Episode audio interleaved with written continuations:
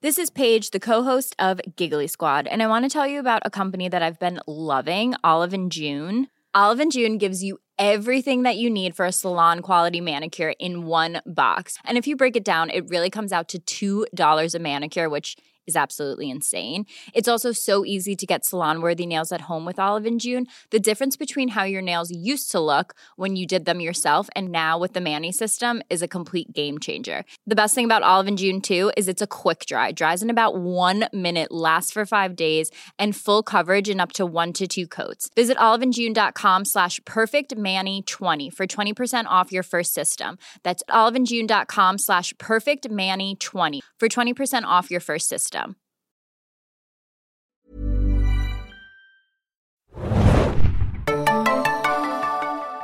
Einen wunderschönen guten Tag, liebe Serienjunkies Podcast-Hörer, liebe Breaking Bad-Fans. Es ist mal wieder soweit, eine weitere Ausgabe Serienjunkies Podcast. Heute natürlich, wie auch in den vielen Episoden zuvor, mit einer Episodenbesprechung zu Breaking Bad. Ja, wir äh, nähern uns langsam aber sicher der Zielgeraden. Die vorletzte Folge aller Zeiten von Breaking Bad werden wir jetzt hier besprechen. Und wir, das äh, bin heute ich, der Philipp, und meine lieben Kollegen, die Hanna. Hallo. Und Sorry, da war noch der Espresso drin. Und eine Premiere heute im Podcast. Mario ist bei uns. Hallo Internet. Ja, gerade Serienjunkies äh, Praktikant und heute Podcast Erstling. Ja, Willkommen Mario. Danke. Unsere beiden Kollegen Axel und äh, Thomas sind leider beide verhindert. Thomas auf wunderbare Weise, er sitzt gerade im Urlaub irgendwo in Kalifornien. Na, wobei jetzt, wie, ist, wie viel Uhr haben wir jetzt gerade in Kalifornien, wisst ihr das? Äh, Die sind zurück. Die sind zurück, also der schläft Acht wahrscheinlich Stunden gerade, oder so. oder? Mhm. Der, der, entweder liegt er am Pool mit irgendeinem äh, Sonnenschirmchen-Cocktail oder er liegt noch im Bett. Und, er erholt sich noch von Sonntag. Oder das, ja, von, von den diversen Emmy-Partys. Von Axel wissen wir aber, dass er definitiv im Bett liegt, denn der ist krank. An dieser Stelle natürlich gute Besserung, äh, von uns. Und ja, äh, falls ihr zum ersten Mal eingeschaltet habt, was hört ihr hier überhaupt? Äh, ihr hört den Serienjunkies Podcast, den offiziellen Podcast von serienjunkies.de. Momentan besprechen wir hier die finale Staffel Breaking Bad, wie schon bereits erwähnt. Und die heutige Folge ist, ja, die vorletzte Folge mit dem Titel Granite State. Breaking Bad läuft jeden Sonntagabend in den USA auf AMC und dann eben am Dienstag ist Breaking Bad auch auf AXN zu sehen, die auch so nett sind, diesen Podcast hier zu sponsern und die Breaking Bad im Originalton immer ab 21 Uhr zeigen, jeweils am Dienstag dann, also dem darauffolgenden Dienstag. Äh, Und ab 9. Oktober ist dann die finale Staffel, also 5.2, äh, dann auch auf Deutsch zu sehen äh, bei AXN. Vielleicht können wir gerade nochmal eine Art Shoutout, Shoutout rauslassen. Und zwar am äh, 1. Oktober, nächste Woche, werden ähm, Philipp und ich die finale Folge sogar vor Live-Publikum sehen. Ich weiß nicht, ob wir es letztes Mal schon erwähnt haben, ich glaube nicht. Und zwar wird Nee. hier in Berlin ein äh, großer Event stattfinden, auch von AXN organisiert. Ich glaube, es gibt noch einige Folgen zu. Ich bin auch ein bisschen erkältet, verzeiht bitte. Ich muss Ja. wahrscheinlich mich doch öfter räuspern. Es gibt wahrscheinlich noch einige Karten zu gewinnen. Wir versuchen auch noch mal einige zu bekommen und auch verlo zu verlosen. Ähm, es wird in einer Waschanlage stattfinden, was ich wiederum ganz cool finde. ähm, Thematisch sehr gut gewählt. Leider wird nicht Brian Cranston einfliegen oder Aaron Paul. Ähm, ja, diesmal nicht. Ähm, aber ich denke, es wird doch ein gutes Event werden und ich glaube, es wird auch interessant sein, mal vor Publikum eine Folge zu sehen und gerade noch die letzte. Also ich muss gestehen, ich habe maximal zu zweit oder zu dritt eine Folge Hm. geguckt, aber nie jetzt vor 150 Mann. Nee, bei Breaking Bad ich auch noch nicht. Das wird interessant werden. Auf jeden Fall, ja, ich freue mich auch schon sehr. Wir sind natürlich alle äh, mördermäßig gespannt, oder? Ich glaube aber nicht, dass ich die letzte Folge im Kino aushalten würde. Das wäre mir zu intensiv. Ja, stimmt. Ich, wie, ja Podcast-Hörer wissen, ich schreie auch mal gerne den Fernseher an. Das werde ich mir wohl im großen äh, Vorführ-Screening etwas verkneifen müssen. Halsmaul, Serienjunkie. Genau. Mit der Faust in den, in den Kinositz greifen, ganz, ganz fest. Falls jemand da zufällig bei diesem Event äh, anwesend sein sollte und gerade zuhört, äh, kommt gerne auf uns zu. Wir freuen uns, äh, solange ihr uns nichts Böses wollt oder ein Messer in der Hand habt. Mit Komplimenten könnt ihr gerne zu uns kommen. Wirst du denn ein Heisenberg-T-Shirt tragen? Oder? Ich habe gar keins. Du hast keins? Nee, wer, wer hatte denn da? Tordes hat eins und äh, Thomas hat auch eins, glaube ich. Na, dann soll mir vielleicht einer von den beiden Tordes. das auch sagen. ich weiß nicht, ob mir Tordes T-Shirt passen wird. Mal schauen. Hast du einen Heisenberg-Hut vielleicht? Wenn du deinen Bart Ich habe ein mein, wenig ich hab meinen? Heisenberg-Hut leider verloren. Ich hatte mal wirklich so einen richtig geilen Heisenberg-Hut. Der ist mir irgendwie vor ein paar Monaten abhanden gekommen. Das ist echt, echt Und jetzt bitter. mit dem Bart, also Ja, noch so ein paar Modifikationen, dann haben wir hier das Halloween-Kostüm. Ich, ich weiß nicht, ob ich das jetzt als Kompliment verstehen darf. Apropos Komplimente. Ähm, da haben wir auch einige nicht bekommen, beziehungsweise das Gegenteil. Ich muss noch mal kurz auf das Feedback eingehen von letzter Folge. Denn, ähm, ja, ohne groß drum herum zu reden, wir haben ordentlich auf die Fresse bekommen für die letzte Folge im Podcast und den Kommentaren und auch im Feedback per Mail, das ihr übrigens immer schicken könnt, und zwar unter die E-Mail-Adresse podcast.serienjunkies.de. Einfach je, alle Arten von äh, Glückwünschen, Sorgen, Nöte, Beschwerden, Heiratsanträge, Todesdrohungen, alles da einfach an diese Adresse podcast.serienjunkies.de. Mit einer Sache muss ich gleich äh, am Anfang aufräumen, weil das mehr oder weniger mich persönlich betrifft und das muss ich echt mal ganz schnell äh, richtig klarstellen. Äh, eine Mail von Sarah aus Klagenfurt in Österreich hat uns erreicht. Wunderbar, wir haben auch in Österreich Zuhörer. Äh, hallo Sarah, sie schreibt, Hallo liebes Podcast-Team, vielen Dank für den extrem tollen und sehr unterhaltsamen Podcast. Vielen Dank, äh, Sarah zur 14. Folge von Breaking Bad. Äh, bin ich froh, dass nicht äh, nur ich mit den Nerven komplett am Ende war. Ich hätte nur eine Kritik an euch gerichtet bezüglich Archie Mitty und seinem begrenzten Schauspiel. Der junge Mann leidet auch in echt an einer infantilen Zerebralparese und kann nicht anders als so zu reden, sieht man auch in normalen Interviews. Und ihn danach zu effen, finde ich wirklich nicht in Ordnung. Und gerade wegen seiner Krankheit und dass man auch jemanden wie ihm die Chance gibt, in einer so großartigen Serie mitzuspielen, finde ich, dass ihm großer Respekt gebührt. Man muss nicht begeistert sein von seinem Schauspiel, aber man muss anerkennen, dass er das für seine Verhältnisse bzw. Möglichkeiten extrem gut gemacht hat. So, äh, liebe Sarah, äh, der Kommentar ist mehr oder weniger an mich gerichtet, weil ich habe das, glaube ich, im letzten Podcast so gemacht. Wir haben die eine Szene besprochen, in der ähm, ja, Flynn oder Walt Jr. die Nachricht praktisch kriegt von, von äh, Marie und Skyler, dass, ja, also halt die Wahrheit, ne? Dass, dass Walt ein Drogendealer ist und so und das, äh, ja, die, die, die ungeschminkte, harte Wahrheit. Und ich habe ihn da so ein bisschen nachgeäfft sozusagen. Das Problem war, also ich, ich, sage mal so, äh, ich möchte mich auf jeden Fall bei allen Leuten entschuldigen, jetzt in jeglicher Form, die sich da in ihren Sensibilitäten irgendwie auf den Fuß getreten haben. Es geht mir da, ging mir da absolut nicht darum, irgendeine Art von Behinderung irgendwie nachzuäffen oder sonst was. Ja, bitte glaubt mir das. Also äh, da, darum ging es mir nicht im geringsten. Manchmal, wenn man in diesem in trauter Runde in dieser kleinen Kammer zusammengepfercht sitzt, dann ähm, kann man auch ein bisschen den Faden verlieren, was denn davon dann im letztendlich im Mikrofon eigentlich äh, rüberkommt. Wir saßen da zu dritt in dieser Runde und was ich eigentlich nachahmen wollte an äh, Archimedes Performance in dieser Szene ist dieses, dieses äh, wackelnde Kinn, was er, was er sonst nicht hat eigentlich so sehr, was er aber in dieser Szene so hatte, so als würde jetzt gleich das Weinen anfangen, so ein bisschen. Das kann man aber natürlich, das habe ich sozusagen meinen beiden Podcast-Kollegen so vorgespielt, aber der Ton, der dazu gehörte, war natürlich nur ja, insofern das hätte, das, als ich dann den Podcast hinterher gehört habe, habe ich mir auch gedacht, uh, das klingt ganz schön haarig. Das hätte ich so nicht gemacht, wenn ich vorher das gewusst hätte. Wenn äh, ich da jemand äh, auf den Schlips getreten bin oder wenn sich da jemand äh, in seinen Gefühlen verletzt gefühlt hat, dann muss ich da so sagen, das tut mir wirklich sehr leid und sowas nicht gemeint. Also ich glaube, wir als Kollegen können auch bezeugen, dass Philipp nicht derjenige ist, der jetzt jeden Tag irgendwie Behinderte äh, also, verarscht oder sowas. Auf also gar keinen an, Fall. An anderen Tagen schubse ich Rollstuhlträger, lachen die Treppe runter, aber äh, im Breaking Bad Podcast. Äh Nein, und wir achten ja schon auch sehr auf dieses Wackelkinn. Wir haben es ja auch das Rose Leslie Gedächtniskind, glaube ich, genannt ja. in Game of Thrones. Also ja, da muss ich leider auch, muss ich auch den lieben Philipp in, in Schutz nehmen. Ja, also wie schon gesagt, ich hoffe, wer sich davon äh, beleidigt und angegriffen gefühlt hat, akzeptiert diese Entschuldigung. Was natürlich auch viel Empörung ausgelöst hat äh, in der Besprechung letzte Woche, war die Tatsache, dass wir alle so ein bisschen geschlafen haben. In der letzten Szene also geistig geschlafen haben in der Szene, in der Walt Skyler anruft, dieser mittlerweile ja berühmte, berüchtigte Telefonanruf, wo wir im Podcast alle so ein bisschen nicht so wirklich geschalten haben. Ja, das, das gebe ich gerne zu. Äh, und mir ist auch so während unserer Diskussion auch nochmal im Grunde wie Schuppen von den Augen gefallen ist, äh, so ja, natürlich war das eine Performance von äh, Walt, der damit sozusagen Skyler ähm, freisprechen wollte. Ja, absolut richtig. Äh, die Anmerkung ist, ist, ist absolut klar. Äh, und ja, da haben sich viele Leute dran gestört, dass wir das so nicht äh, besprochen haben. Aber muss allerdings auch sagen, wir haben das eigentlich nicht so, wir haben das differenzierter besprochen, als wir eigentlich, äh, als es uns hinterher vorgeworfen wurde. Sprich, ich habe manchmal das Gefühl, äh, Leute, die uns vorwerfen, wir würden die Folge nicht richtig gucken, haben manchmal auch den Podcast gar nicht richtig gehört. Und äh, ich würde gerne einen Kommentar dazu vorlesen, der äh, meine Meinung eigentlich ganz gut äh, ausdrückt. Äh, und Mutalalai, das ist der Name des Kommentators. Hier, wie würdest du das aussprechen, Mario? Ähm. Mutalalai. Vielleicht kommt er aus Indien. Mutalay? Mutalay. Keine Ahnung. Ich hoffe, äh, du fühlst dich erkannt. Ähm, hat geschrieben, hier tun fast alle so, als gäbe es bei Breaking Bad nur schwarz und weiß, Wahrheit oder Lüge, Walt oder Heisenberg. Dabei ist doch gerade die Komplexität und Mehrdimensionalität der Serie, die sie überhaupt erst so diskussionswürdig macht. Klar will Walt mit seinem Anruf Skyler entlasten und weiß, dass die Polizei zuhört. Das realisiert man spätestens dann, wenn man sich die Szene ein zweites Mal anschaut. Hätte ich vielleicht machen sollen. Ne? Aber warum muss das zwangsläufig bedeuten, dass er nichts von dem, was er sagt, wirklich meint?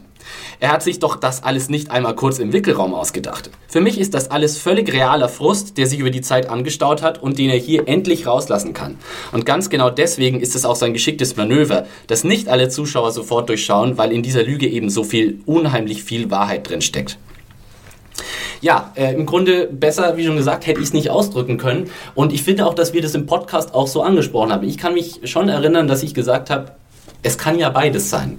Und ich weiß nicht, vielleicht können wir da auch nochmal kurz. Das würde ich als jemand, ja. der letztes Mal nicht dabei war, auch äh, unterschreiben. Also ich hatte auch äh, am Anfang das äh, erst nicht bemerkt, dass das so strategisch von ihm gemacht war. Und ich glaube, da soll auch ganz viel Ambivalenz noch in dieser Szene mit, mitschwingen. Ich meine, spätestens seit der ähm, Folge vom letzten Sonntag ist natürlich klar, ähm, dass das schon etwas geplant war, aber da sind schon so ein bisschen die Hottehüs mit ihm durchgegangen, als er da am Telefon mit Skyler war. Das auf jeden Fall. Ja. Und die Vorwürfe sozusagen, dieses, du hast mich eh nie ernst genommen und du fandest eh immer, dass ich ein Loser bin und dieser ganze Kram, das war echt. Das war keine Ja. Performance, die Walt da äh, sozusagen aufgibt. Er hat das quasi geschickt genutzt, um diese Performance sozusagen da, da, dadurch zu starten. Aber das, das war die Wahrheit, die er da gesprochen hat. Oder Hanna, wie siehst du das? Ich würde euch auch absolut recht geben. Mich hat damals in der Folge auf jeden Fall gestört, dass ich dachte, jetzt haben wir schon wieder einen Anruf, wo Walt irgendwie wieder rumschnackt. Also das störte mich schon daran, dass ich dachte, das, kann, das können sie nicht nochmal bringen, in zwei Folgen hintereinander. Ne? Also sehen in der Folge davor, wo er mit dem Auto zu seinen Tonnen fährt, ne? in die Wüste. Ja. Und dann mit, äh, ist er mit Hank am Telefon, ich glaube, ne? Nee, Jesse. Nee, mit Jesse, genau. Genau. Und dann dachte ich, sie können das nicht nochmal machen, das geht nicht. Da muss irgendwas anderes dahinter sein. Ähm, aber ich gebe euch absolut recht. Also ich finde auch immer so, jetzt spricht Heisenberg und jetzt spricht Walter, finde ich auch immer ein bisschen... Ja. Also ich würde mich da immer so ein bisschen raushalten aus der Diskussion. Also äh, das muss mir eben noch mal kurz zu unserer Ehrenrettung hier vorbringen. Generell muss man auch noch mal sagen, ich habe auch letzte Woche am Anfang des Podcasts gesagt, gerade in der letzten Folge, die wirklich nervlich ziemlich aufreibend war, äh, ich denke, da sind wir uns alle einig, ähm, habe ich auch gleich am Anfang gesagt, was ihr hier jetzt hören werdet, das ist meine emotionale Reaktion auf diese Folge und keine extrem durchdachte Analyse dieser Folge. Wenn ihr diese extrem durchdachten Analysen finden wollt, die gibt es zu Tausenden im Internet. Ja, die, das können wir hier nicht leisten. Wir können hier keine 10 Stunden A- Abhandlung über die Bildsprache und das Schauspiel und jegliches Handlungsdetail äh, in dieser Folge und in jeder anderen Folge Breaking Bad liefern. Da müsst ihr einfach mit leben, Leute. Äh, das ist nicht der Podcast, den wir hier machen. Wir besprechen unsere Sicht auf die Dinge und auf die Folge. Und äh, ja, das, das muss leider reichen. Und dann sind die letzten beiden Folgen auch noch länger als üblich. Richtig. Und man muss immer darauf achten. Äh, viele Leute haben auch gesagt, na ja, dann macht halt einen 3-Stunden-Podcast. An, an Motivation unsererseits mangelt es da eigentlich nicht, aber man muss leider sagen, wir haben auch noch andere Sachen tatsächlich zu erledigen, um serienjunkies.de äh, am Laufen zu halten. Insofern, wenn ihr wollt, dass die Podcasts ausführlicher werden, dass wir sie besser vorbereitet werden, dass sie äh, länger dauern, dann kann ich nur sagen, ihr habt es in der Hand, sorgt dafür, dass dieser Podcast erfolgreich ist. Je erfolgreicher er wird, umso mehr Zeit können wir da rein investieren. Also äh, hört ihn an, empfehlt ihn weiter, kommentiert, bewertet uns auf diversen Plattformen. So erreicht ihr am besten die Qualität, dass die Qualität äh, bei diesem Podcast äh, äh, ja, hoch wird oder hoch bleibt, je nach An Ansichtssache. So, jetzt aber genug Vollgeplänkel. Wahrscheinlich die meisten Leute haben gesagt, oh, haben schon abgeschalten und gesagt, wann kommt jetzt endlich das äh, Episoden-Review? Jetzt Genau, merken äh, wir uns ab Minute XY startet das Review. glatte 15 Minuten haben wir gebraucht, um erstmal den ganzen anderen Haushalt abzuarbeiten. Jetzt aber, Granite State heißt äh, die Episode, die wir heute besprechen. Wie schon gesagt, die vorletzte Episode ever für Breaking Bad. Weiß jemand, warum sie Granite State heißt? Ist das der Start? Ist das Ja, New der Hampshire? Spitzname. Ja. Genau, das ist äh, der, ein Spitzname für New Hampshire und das ist dieser offensichtlich sehr kalte äh, Ort, in den äh, Walt dahin verfrachtet wird, im, äh, in einem leeren Benzintank. Aber wir greifen noch vor. Die Folge äh, startet mit einer Szene, die ich so gar nicht gedacht hätte, dass wir sie jemals sehen. Ich dachte ja wirklich, dass der Mann im roten Van für uns anonym bleibt und äh, wir den niemals so als tatsächliche Person sehen. Aber wir sehen ihn jetzt. Erstmal, wie fandet ihr das? Ich fand den total super. Mhm. Ähm, ich, ich hatte den irgendwie noch, äh, ich, ich konnte ihn nicht zuerst zuordnen. Ähm, hast du den Schauspielernamen da? Ja, den habe ich, sage ich gleich was. Ähm, genau, ich, ich kannte den noch aus, aus Heroes und aus Mulholland Drive. Da hatte er eine kleine mhm. Rolle als Detective, daher kannte ich den, aber ich fand, äh, das war eine sehr amüsante Rolle. Ja, den zu ähm, sehen und vor allem auch im Dreierspiel mit ihm, ähm, Saul Goodman und Walter White. Das war ein süßes kleines äh, Intro. Genau, vielleicht hier zur äh, Einleitung. Also sie haben einen recht prominenten Schauspieler für diese Rolle äh, gecastet, nämlich äh, Robert Forster. Der, ja, das ist so ein Typ, den kennt man jetzt vielleicht nicht unbedingt mit seinem Namen, aber den hat man schon irgendwo gesehen, weil der einfach schon seit 20 Jahren immer irgendwo als Cop oder als Chef oder sonst wie immer irgendwo auf oder als Autoritätsfigur halt. Äh, besonders im Gedächtnis ist er mir geblieben aus äh, Jackie Brown. Da ist er der der Typ, der sich in Jackie Brown äh, verguckt. Ja, richtig. Der Und, genau. Genau, der sie dann aus dem Gefängnis auch rausholt. Äh, dann war er eben auch in Mulholland Drive, er war auch in The Descendants, den George Clooney-Film vor ein paar Jahren. Ja, und er ist jetzt eben hier, äh, es ist sehr schön, in den Credits wird er auch nur als The Vacuum Repair Guy bezeichnet. Also man erfährt auch gar nicht, wie er heißt oder sowas. Ich fand auch schon sehr schön, wie dann Saul in den Laden kommt und sagt so, Gott, hier sind ja wirklich, hier werden wirklich Vacuums repaired, ja. ne? Das ist so ein richtiger Laden. Ja, Fand ich auch gut. Das waren so zwei Sachen in der Folge, wo ich fand, wo die Symbolik irgendwie so mit so einem Hammer kam, so wo Saul da bei Vacuums äh, anhält und er selbst jetzt im Vakuum ist und ich glaube, der Laden hieß auch irgendwie Best Vacuum oder irgendwie sowas und ähm, am Ende dann noch mit dem Ensure Drink und der Box, aber da kommen wir dann ja noch hin. Was ich, äh, also ich fand es natürlich schön, wie sie gleich auch mit den Erwartungen gespielt haben, weil eigentlich denkst du ja so, ihr Walt steigt jetzt aus, aber nee, mhm. es ist sozusagen auch Saul, der jetzt die, die Nuclear Option gewählt hat und der gesagt hat, so, es gibt, gibt keine andere Möglichkeit, ich muss den Vacuum Repair Guy anrufen. Nur noch Zimtbrötchen verkaufen für mich. Und er hat mir, er hat mir auch wirklich leid getan, der arme Saul, weil äh, ja, er sieht richtig geprügelt aus und ihm macht das alles überhaupt keinen Spaß mehr. Ne? Äh, wie, wie seht ihr diese Figur Saul Goodman jetzt? Ja, ein bisschen gebrochen, ne? Aber doch auch, wie wir gleich in, den, in der kommenden Szene auch sehen, doch auch mit einer gewissen Stärke, also eigentlich einer gesundheitlichen Stärke behaftet, die Walter nicht mehr hat. Das auf jeden Fall. Aber auch noch, vielleicht auch noch mit, dem, äh, mit der Gabe, die Dinge noch ein bisschen realistischer zu sehen als Walt, oder? Naja, ich glaube, das Husten von Walt kam in der Szene sehr gelegen. Ich glaube, sonst hätte er nicht den Mut mhm. gehabt, äh, sich so gegen ihn zu stellen. Das war, das war gutes Timing von Walts Lunge her, für, für Paul jedenfalls. Ähm, ansonsten, ich hätte persönlich nicht gedacht, dass wir ihn nochmal wiedersehen. Ich ja. dachte, das wäre es für den Charakter gewesen. Ähm, aber ich würde schon sagen, das war jetzt wahrscheinlich sein, sein Exit aus der ganzen Serie, oder? Das war doch jetzt mit dem Kopf nach oben und es wurde ja auch angedeutet, wo er hin verfrachtet wird mit seiner neuen Identität. Mhm fragt sich natürlich jetzt, ich weiß gar nicht, ähm, sollte das Spin-off jetzt ähm, ein Prequel werden? Ja. Ja. Doch ein Prequel? Ja. Okay, gut. Ähm, sonst hätten wir natürlich schon gewusst, wo die Serie spielt und dann doch keine Zimtbrötchen. Aber, ja. Obwohl ich ähm, gerade gelesen hatte, dass sogar, also dass Vince, Vince, Vince Gilligan und äh, Paul Odenkirk, der Schauspieler, dass die Bob beide... Odenkirk. Bob, sorry, was habe ich gesagt? Paul. Ja. Bob Odenkirk äh, über das Sequel natürlich diskutieren und also es klingt für mich fast so, oder dieses Zitat klingt für mich fast so, als ob die beide daran arbeiten, als ob Saul, also Bob Odenkirk, wieder mit dabei sein soll. Wo ich mich frage, hm. wird dann im Prequel irgendwie, gibt es da Zeitsprünge oder sowas? Wie? Also du meinst, ja, ich meine, das Sequel, äh, Prequel kann ja nur passieren, wenn Bob Odenkirk an Bord ist. So. Achso, ich, ich hätte eher gedacht, dass es sozusagen um seine Vorgeschichte geht, wo er jünger ist. Also ich hätte schon gedacht, dass man vielleicht einen Jüngeren noch castet ist. Ach, ach so, Saul Goodman Begins so quasi. Was, genau. Nee, nee, also das, wer will denn, also wer will denn eine Saul Goodman-Serie mit einem Bob anderen so, Typen als Saul? Ich hätte nee. es gern gesehen. Nee. Ja, da bist du, glaube ich, die Einzige weltweit. Wen hättest du denn da als jungen, jungen Saul Ach, Ashton Kutcher. Die, die, die, die Casting-Couch aufmachen, genau. Uh, Robert Pattinson. Ja. oh je. Yeah. Taylor Lautner, Saul Goodman. Ja, genau. Weil ich finde ja. schon, wenn jetzt also Saul sozusagen das Prequel machen soll, ich meine, dann müssen die schon ein bisschen schminken, ne? Wenn wir, ich meine, es sind ja nur ein Ja, Jahr vergangen, aber- fünf Jahre sind eigentlich vergangen, sechs Jahre sind sogar eigentlich vergangen. Bevor es jetzt wirklich laufen wird, wird ja frühestens in ein, zwei Jahren sein. Ja gut, aber so viel Zeit ist innerhalb der ganzen Breaking Bad ähm, Serie ja gar nicht passiert. Ja, das heißt, wenn sie es dann vielleicht zwei Jahre vor den Events ansetzen, dann ist das Ach müssen die nur du? müssen die nur fünf Jahre kaschieren insgesamt vielleicht und dann ging Ah, das ist dann sozusagen und so 97, äh, 97 äh, 2007 spielt oder sowas? Ich weiß nicht, ob die, Keine Ahnung. ob die da, da die Details schon alle so ausbaldobert haben. Ich, äh, ich würde es auch Bob Odenkirk, ich glaube, mit ein bisschen Maske nimmt man ihm Ja. noch eine fünf Jahre jüngere Version von ihm noch ab.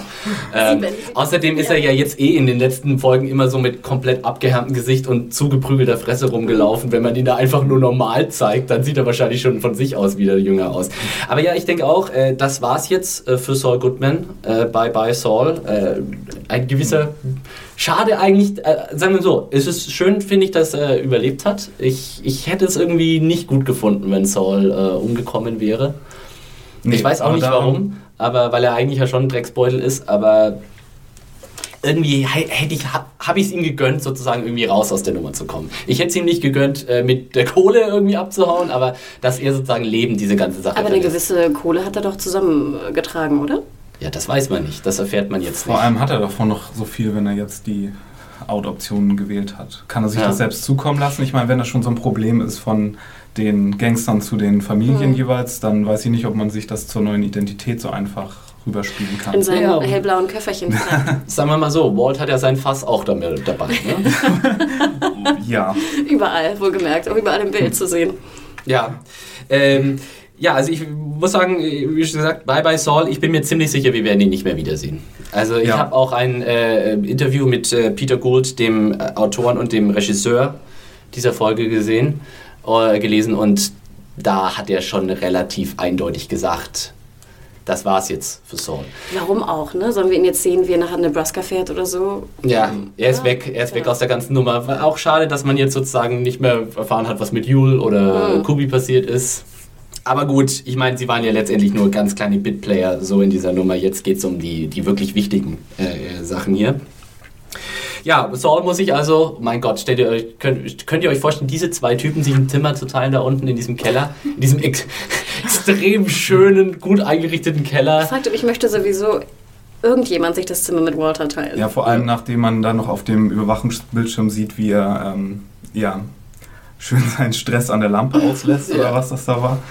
Ja, wie er so rumläuft wie so ein Tiger im Käfig eigentlich Ja. da unten. Ne? Und eigentlich schon komplett wieder im Planungsmodus ist, wo ihn Mhm. ja auch äh, Saul so äh, antrifft und dann sagt, äh, also s- Walt hat gleich sozusagen die, die Liste von Instruktionen. fünf Leute. Genau.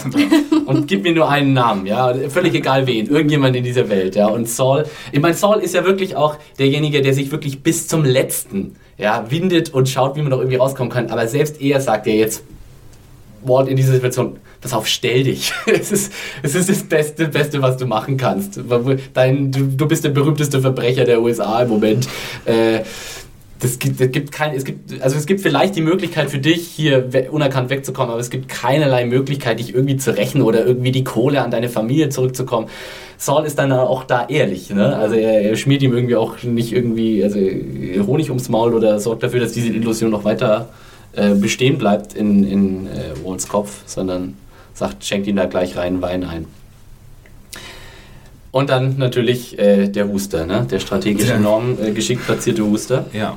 Ich fand vor allem interessant, wie dann Walt wieder, wenn er sich so aufplustert und anfängt zu drohen, dass er wirklich bedrohlich ist. Also ich glaube, da hätte jeder irgendwie auch Schiss. Und dann, dass der Husten ist natürlich so- sofort Das hat, ihn, das hat ihn aus seinem Heisenberg-Modus äh, kurz rausgeholt wieder, ja.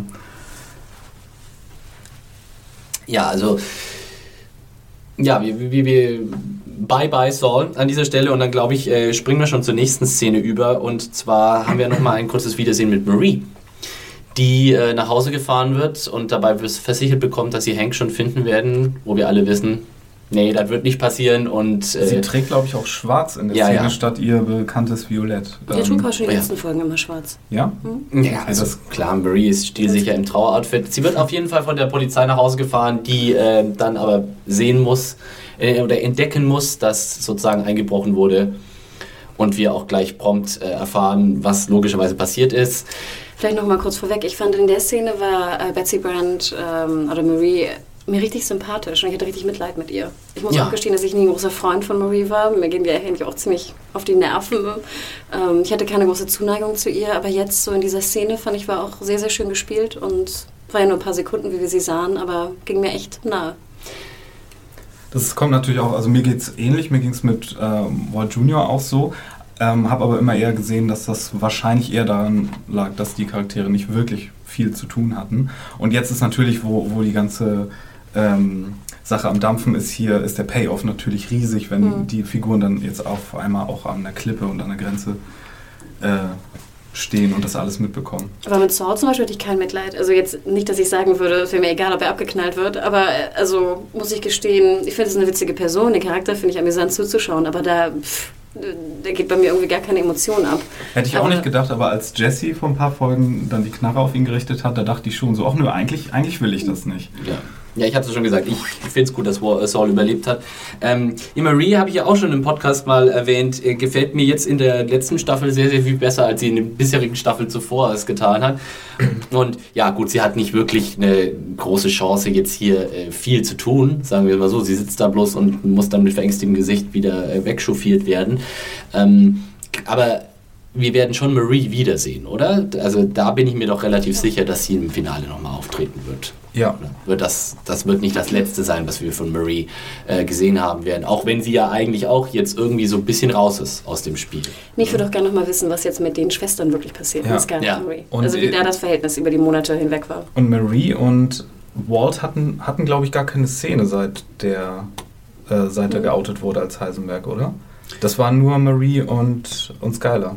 Ja, ne, die letzte Szene, in der Walt auf Marie getroffen ist, das dürfte das, geniale Dinner in der, Dinner, in in der, Taco Bar. in der? Taco Bar gewesen Stimmt. sein. Ne? Genau, also äh, wir erfahren, äh, Jacks Crew hat also ähm, bei Hank eingebrochen und das Videotape geklaut, die, das Geständnis von Jesse und was sie sich dann auch prompt daheim am Fernseher gleich mal reinziehen und dabei ein äh, bisschen drüber witzeln, was für eine Pussy dieser Pinkman doch ist. Ich, mir ging durch den Kopf äh, wieder mal die Frage, ob die Autoren da nicht einfach wirklich die, die Kommentare aus den Foren geschrieben haben. Mhm. Diese übliche, wir hatten ja schon in der letzten Folge, was ihr ja auch schön erwähnt habt im Podcast, dass das, was ähm, Walter über Skylar sagt, vielleicht auch einfach nur die Kommentare sind, wie nervig sie ist und sie hat ihn immer aufgehalten ne? und sie ist bescheuert und ich weiß nicht was. Und jetzt halt auch so ein bisschen, ach Jesse, dieses Crybaby, ne? immer muss er rumheulen. Gibt es auch irgendwie eine Sekunde im Video, wo er nicht heult. Ich finde, es kam mir so wie so eine Art Retour vor von den Autoren über die, die vielen Kommentare, die wir ja auch immer lesen bei uns, über die wir uns auch wundern. Habt Ja. ihr das auch so empfunden? Oder? Ja, ja, also ich denke schon, dass da, dass da was dran ist. Und ich finde es auch ganz gut, sozusagen den, die Hater-Kommentare dann auch so in den Mund von den wirklich verabscheuenswürdigsten Charakteren in dieser, in dieser Serie zu legen. Lass das die Nazis sagen. Ja, genau. Let the Nazis tell the truth. Ähm, ja, was natürlich, also ich, ich denke, also was für mich, für mich äh, könnte diese äh, Episode auch äh, The fucking Psycho Todd heißen, so als, als, als Episodentitel. Wäre vielleicht ein bisschen zu plakativ. Meth Damon in Love. Meth Damon, Meth Damon in Full Force hier. Ähm, ja, wir erfahren natürlich, also beziehungsweise was die ähm, Crew, äh, Jacks Crew jetzt erfährt und Jack natürlich selbst ist, dass äh, Todd diesen kleinen Jungen erschossen hat, was er ja, als er, wir erinnern uns, vor ein paar Episoden begeistert über den Train heißt und wie geil es doch alles geklappt hat, äh, erzählt, äh, gegenüber äh, Uncle Jack abgegeben hat. Dieses kleine, aber durchaus prägnante Detail hat er damals leider vergessen. Es ging da eher um das Gospel von Heisenberg. Ja. Aber jetzt wissen natürlich auch sozusagen die Nazis, was er da gemacht hat. Äh, ist aber, scheint sie nicht großartig zu stören. Das Einzige, Naja. was, was Uncle Jack dazu sagt, ist, naja, jetzt, jetzt muss er halt weg. Pinkman muss weg. Das fand ich Ja. auch sehr schön. Komm. Sehr rational, ne? Es kommt ein bisschen drauf an, wie man dieses fiese Grinsen von Todd, was da auf einmal über sein Oh. Gesicht schimmerte, interpretiert. Da dachte ich mir auch so, okay, der hat so, er wurde so als Soziopath so äh, gezeichnet die ganze Zeit und jetzt scheint er da aber doch irgendwie so ein sadistisches, ähm, so eine Freude daraus zu ziehen oder, oder ist er stolz seinem Onkel gegenüber? Äh, wie habt ihr das gelesen? Also wir werden heute noch viel über Todd reden, habe ich das Gefühl. Aber ähm, ich weiß, ich, ich glaube schon, dass Todd ein totaler. Ich, vielleicht hätte ich hier auch noch mal, muss ich noch ein bisschen mein Psycholo psychologisches Vokabular checken, aber er steigt, zeigt schon sehr stark soziopathische und auch psychopathische äh, Mhm. Züge. In der Hinsicht, dass er, glaube ich, einfach äh, ja nicht so richtig Also Gefühle anderer Menschen sind ihm egal. Ist das ein typischer Soziopathen- oder Psychopathenzug? Eins von beiden ist es. Nur die Frage ist ja, Emotionen empfiehlt, empfindet er ja doch, weil er ja was für Lydia empfindet scheinbar. Ja, aber naja, das kann man so. Äh, Das hat ja nichts unbedingt damit zu tun, wie weit er sich da in andere reinfühlen kann, weil sein Begehren Mhm, ist ja genau. erstmal von ihm ausgehend. Das hat ja Okay. nichts mit Empathie äh, Richtig. Ähm, zu tun. also ihm, ihm, ihm, ihm fehlt auf jeden Fall jegliche Empathie. Und warum er da an dieser Stelle lacht, ist, ich meine, er sagt ja vielleicht auch, er lacht vielleicht einfach über Jessys Begriff, den er da wählt. Irgendwie. Er zeigt ihn irgendwie als opie-faced Bastard oder Ja. irgendwie sowas. Was ich, wo ich gar nicht so richtig genau weiß, was das bedeuten soll, ehrlich gesagt. Ähm, und da, sieht- dann sieht man dort äh, so, so dieses komische, nichtssagende Lächeln, Grinsen. Ja. Ähm, interessant, aber ich glaube, wir haben ganz viele Momente noch in dieser Episode, an denen wir da nochmal drauf zurückkommen werden, was da eigentlich in diesem, in diesem verdammten Hirn von diesem Psycho so Ich finde nur die losgeht. Reaktion auch ganz interessant von, von Jack. Das ist halt sozusagen, man könnte ihn ja auch mal kritisieren oder sagen, hey, was für eine Scheiße hast du da gebaut? Ja, oder wenigstens, hey, warum hast du uns Genau. das nicht mal gesagt? Irgendwas. So, ne? Nö, einfach äh, gleich sehr pragmatisch, äh, bringen wir doch den Zeugen um.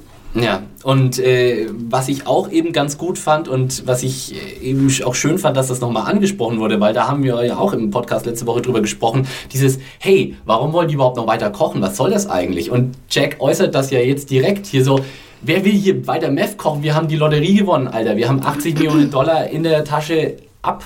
Weg damit. Ja, wir brauchen, wir brauchen kein, kein Meth-Business mehr. Wobei ich ja? fand fast, dass sie es jetzt hier noch schlimmer gemacht haben. Weil Okay. dadurch, dass sie es angesprochen haben, ähm, Todd dann sagt, äh, oder mehr oder weniger sich als äh, in Lydia verknallt outet Mhm. und daraufhin sein Onkel dann sagt, ja, the kid's in love, what you gonna do? Ja, okay. Das ist, das ist fast noch schlimmer eigentlich. Es ist richtig, aber ich könnte mir vorstellen, dass, ähm, also sagen wir mal, in der Szene appelliert ja jetzt Todd nicht unbedingt nur daran so, ja, wir müssen weitermachen, weil ich bin in Lydia verknallt, sondern er sagt, es sind, es, man kann immer noch mehr Geld machen. Man kann, man kann zwar schon profunde reich sein, aber man kann immer noch verschissen reicher sein. So. Und äh, tatsächlich dann dieser alte Gear-Angle, der funktioniert auch beim Wir dürfen ja nicht vergessen, wie viele Jungs sind das überhaupt? Das ist ja auch eine Menge, ich oder? nie Ich meine, gezählt, das ist aber ja- es sind schon ein paar. Ja, aber die Millionchen, die die jetzt haben, sollten eigentlich, also es sind ja noch so Ja. äh, 10, 20. Also mehr als zehn sind es, glaube ich. Obwohl Ja. ich muss auch ganz ehrlich sagen, dass sozusagen nicht, dass ich mir vorstellen kann, ein psychopathischer Drogendealer à la, à la Meth Damon zu sein. Aber ich dachte mir, wenn du wirklich, du hast alles da, ne? Du hast den guten Koch, du hast das Methlamin, du hast das Labor, Mhm. du hast sozusagen einen Vertriebskanal, alles ist da. Und das sagt ja auch Todd in der Konversation. Er sagt ja auch, we have still have 600 liters of methylamine. Wer weiß, vielleicht Du musst eigentlich nichts mehr brauchen machen sie das auch einfach noch auf und dann können sie Jim Pinkman immer noch um die Ecke bringen und äh, ja, sich zur Ruhe setzen. Also ich ich meine, wir haben ja gesehen, auch wie viel Geld es wert ist. Ne? Ja. Also ich meine, ich weiß nicht, wie viel Meth die noch damit produzieren können, aber scheinbar wahrscheinlich nochmal die gleiche Menge, also das gleiche Geld, was sie schon haben. Na gut, und wie viel sie durchgemacht haben, um Genau. da ranzukommen, wo Todd ja auch beteiligt war. Aber ähm, ja, nee, ich hatte mich am Ende der letzten Folge schon damit abgefunden. Aus der Sache kommen sie nicht ganz sauber raus, aber gut, jetzt bieten sie auch noch das mit Lydia an und so, da bin ich eigentlich schon mit zufrieden. Ja, die Folge strapaziert also sozusagen die, die logischen Dimensionen schon in vielerlei Hinsicht sehr, finde ich. Und auch da haben wir jetzt auch nochmal diesen Punkt von letzter Woche.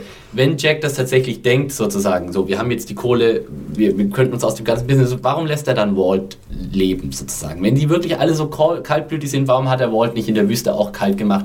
Warum hat er Walt ziehen lassen in dem Wissen, dass dieser Typ vielleicht irgendwann zurückkommen und sich rächen könnte oder irgendetwas einfallen könnte, um sein Geld wieder zu, be- zurückzubekommen? Sie wissen, was für ein kriminalistisches Mastermind er ist. Also insofern ist die Entscheidung, dass Jack äh, ihn in der Wüste hat leben lassen, Walt, eigentlich Quatsch, immer noch.